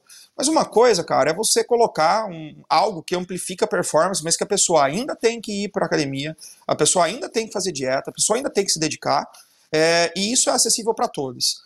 E, e, se comparado a um implante, que é algo imóvel, né, que é uma peça totalmente é, não natural que foi colocada ali e que você não precisou de esforço nenhum para ter aquilo. Então a gente tenta combater isso de unhas e dentes, cara, não tenha dúvida. Eu sinto muito pelas meninas que fizeram isso no passado, que no meio do caminho decidiram ser atletas, mas realmente com isso vocês têm uma desvantagem gigantesca. Bem, e, e, e, vemos também influenciadores, não é? Influenciadores que são a cara do fitness e que nós sabemos Sim. perfeitamente e olhamos e está na cara, não é? É quase impossível dizer o contrário uh, e, e torna-se sempre muito complicado. Quer dizer, inspiração, inspiração, ai você é musa, você é inspiração, ai você é ótimo, você é forte, você é isto. E eu penso, é pá, hum. não há ninguém que se lembre de dizer, é pá, isso, isto, isto não é bem a mesma coisa que construção e que a disciplina e que a é. Constituição. Pronto, obviamente que muitas pessoas que estão a ouvir isto já, já percebem, há algumas pessoas a quem eu me estou a referir, portanto eu não quero aqui ferir suscetibilidades, não quero estar aqui a entrar em terrenos pantanosos, mas a mim sempre foi uma coisa que me fez alguma confusão e faz-me confusão as, as pessoas ficarem tão caladas em relação relação a isto. E no panorama brasileiro, porque em Portugal ainda somos muito.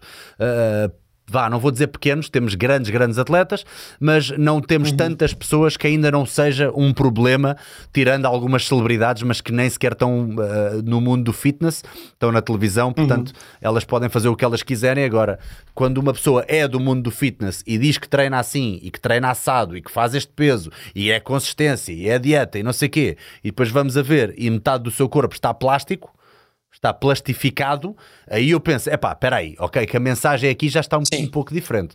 Se és uma atriz, Sim. é uma coisa, se és uma atleta, é outra, não é? Sim, exato. É que para eu mim acho, é o mesmo verdade, que eu... isso é um desserviço. Eu acho que isso é um desserviço. Eu acho que isso não me representa, isso não representa o bodybuilding. E eu fico também muito chateado quando eu vejo isso ganhar mais holofote, mais mídia do que um atleta real porque eu vejo que se você admite que colocou uma prótese de silicone no seio, qual o problema de você admitir que você fez um implante nos glúteos? Não Exato. consigo entender como isso é ruim. Se você fez uso de hormônios e com isso você transformou o seu corpo, qual é o problema de você falar que você fez? Você entendeu? Uhum. Eu acho que muito mais perigoso é você mentir para sua audiência, dizendo que não, eu sou natural, eu não preciso é, de hormônios para ser desse jeito, sendo que a maioria das pessoas que está em casa vai tentar com unhas e dentes conquistar os objetivos que você teve e não vai conseguir, vai se frustrar. O que você está fazendo é enganar as pessoas de uma maneira é, é, é, desonesta, entendeu? Então, eu, eu, eu sei bem como é isso. A gente tem inúmeras celebridades no Brasil né, que fazem isso e elas não me representam. Eu posso garantir para você que é, não são pessoas que detém a minha admiração. Eu prefiro focar nas pessoas que tiveram que lutar para construir sua massa muscular, seu físico mesmo, através dos meios que a gente já conhece, mesmo que essas pessoas sejam usuárias de esteroide, porque isso não faz com que elas tenham que se dedicar menos, às vezes faz com que elas tenham que se dedicar mais. Exatamente, há que saber e ter a informação para saber a diferença entre uma coisa e outra. Coach, uh, eu não sei se tu sabes disto, tens muitos fãs em Portugal. Assim que eu Pô, coloquei, assim que eu coloquei que ia fazer o podcast contigo, foi toda a gente, esse é o melhor, esse é o melhor, aí eu não acredito, aí eu não acredito. Eu, ok, ok. E eu acho que a maior parte dos homens que estão aqui a ver, uh, já fiz algumas perguntas mais dedicadas às senhoras, agora vou fazer uma para os homens. Como é que tu conseguiste treinar a tua mulher? ela, Cara, como é que conseguiste fazê-la dar-te ouvidos? É como é que ela te ouviu? Meu velho, cara, meu velho, ainda não é sabes uma como. coisa que eu não posso não, não, não. É, é... A minha relação com a Dora é, é muito diferente, cara, de casais normais, porque a gente a gente é muito amigo, entendeu? E a gente é muito profissional. Então, eu nunca tive um problema como coach dela, nunca. Eu nunca tive um momento em que ela, é, num momento em que eu estava dando uma instrução, ela olhou para mim como marido dela. Até hoje, pra você ter uma ideia, ela me manda no, no WhatsApp, né? Da mesma forma que os meus atletas fazem, vídeo dela posando. Olha, tá aqui meu check-in semanal. É, então, eu acho que é muito mais por ela do que por mim, na verdade. Ela é, é, é muito fora da curva nisso. Ela é um robô. Fantástico. Ela é um robô que foi feito para se preparar. Então, hum. eu não tenho problemas com isso. E eu não, eu não costumo falar muito sobre isso, né? Do tipo, ah, dá certo sim, não sei o quê, porque eu sei que em 80% dos casos não dá certo. Eu sei porque eu preparo atletas, homens, mulheres, onde o cônjuge é treinador e eles preferem se preparar comigo porque não conseguem fazer isso na, na relação normal delas. Uhum. Né? Então, mas eu consigo. E isso não me gera problema nenhum. Então, eu, eu acho que eu fui um agraciado com isso. Então, se vocês tiverem uma discussão e vocês estão agora à espera de bebê, correto? Sim, a gente está adotando um bebê, né? Ah, estão a, estão a adotar, desculpa, não tinha percebido. Sim. Ah, é, estão... a gente está adotando. Estão a... a dor, ela perdeu. A... É, a gente já tentou por quatro vezes, desde 2011 que a gente tenta. Ah, desculpa, é, não conhecia filhos. a história. Peço desculpa, não, não conhecia Sim. a história, amigo. E, imagina, imagina. Hum. E a gente perdeu por quatro vezes. Foram hum. quatro gestações que a gente perdeu e isso machucou muito a gente, muito mais ela, obviamente, né? E isso virou um, um, problema enorme dentro da nossa família, assim, né? Era um sonho que a gente tinha e a gente não conseguia realizar. E aí um dia eu tive um insight e falei para ela, por que a gente não adota uma criança, né? Hum. Talvez a mensagem que Deus esteja tentando dar pra gente é essa, que não vai ser por meios naturais que a gente vai ser pai e mãe, sim pelos meios de tentar ajudar alguém. E aí ela gostou pra caramba da ideia, ela tem um irmão adotado, tem a mãe dela é adotada. E a gente entrou num processo aqui nos Estados Unidos, fomos escolhidos em abril e em julho nasce o nosso bebê. A gente vai ter ah. um bebê, vai chamar Logan, um meninão. Ah, fantástico, fantástico. Epá, muitos parabéns. Desculpa, não conhecia a história de, de Imagina, raiz, toda. Mas ainda me deixou mais feliz disso, agora, sabes? Diz, conta, sim, conta. Toda a história disso, é, toda a história disso está no canal dela. É só colocar Dora Rodrigues no YouTube, que vocês vão ver desde, sei lá, uns dois meses atrás, três meses atrás. Toda semana ela põe algum update sobre isso. Então tem toda a nossa história contada lá, quando a gente foi escolhido. É, a gente acabou de gravar, eu acabei de terminar o quartinho do meu filho aqui, entendeu? Ah, Decorei tá o quarto. Tem um lado feminino muito aflorado, viu, Bruno? tu, no fundo, por, por debaixo da barba e dos, e dos músculos, és, és, uma, és uma florzinha, não é? És uma florzinha. Sim, sou. sou. Está aqui, uma, está aqui uma contribuição, Carlos Catalão, excelente podcast. Já aprendi imenso e fico ansioso para o próximo podcast. Já está, já está marcado um próximo podcast para se falar de mais temas. Cumprimentos para os dois. Amigo, uh, queria só que deixasses uma palavra de motivação para aquelas pessoas que não, que não estão motivadas e que agora a quarentena ainda as pode ter deitado um pouco mais abaixo emocionalmente. Sim. Eh, eu creio que a, a, maioria das palavras já foram ditas, mas se puderes dar um toque e dizer como é que tu normalmente motivas essas pessoas para terminarmos aqui em beleza. Sim. Uh, o que eu posso dizer para vocês, cara, que estão assistindo esse podcast aqui, é que eu acho que cada vez que a gente é, vira uma página da nossa história, a gente tem uma folha em branco para escrever. Né? Se você estava até agora escrevendo um capítulo não muito legal da sua vida com essa quarentena, né? um capítulo em que você se desmotivou, em que você ficou mais fraco, em que você perdeu sua forma, em que você talvez pensou em coisas ruins por ter muito tempo ocioso e tal, a partir do momento que isso acabar, cara, é como se você tivesse virado uma página do livro que você está escrevendo para sua vida, e essa página está em branco, brother. Tem nada lá, entendeu? É você que vai pegar a caneta e vai escrever. Então, se você né, tá saindo dessa, tá terminando a quarentena no seu país e tal, lembra disso, que você vai ter uma página em branco, cara, limpinha ali para você escrever o que você quiser. Você tem o direito de continuar escrevendo essa história que você não tá feliz com ela, de alguém que posterga, que procrastina, que deixa para depois, ou você pode começar um capítulo de uma retomada, de uma virada, onde você aprendeu é, né, com essa pandemia, com esse vírus, que a sua vida é importante demais para você ficar vendo ela passar nos seus olhos. Então, que você use essa página em branco que Deus está dando para você para escrever algo incrível. Né? E vai à luta aí. Amigo, muito obrigado por tudo e não percam, pessoal, daqui a bocado, no canal de YouTube do Coach Rubens Gomes. Uh, vai haver um live com o atleta. Já agora, dá aí um shout-out. Uh, como se chama o atleta? Rafa Brandão, Rafael Brandão, melhor Rafael Brandão. do Brasil na atualidade vai estar tá lá comigo. É a inauguração do meu quadro The Coach Show. É o meu talk show, cara, na internet. Vocês vão gostar. Hoje é o primeiro, né? Hoje é o primeiro, exatamente. Hoje é o primeiro.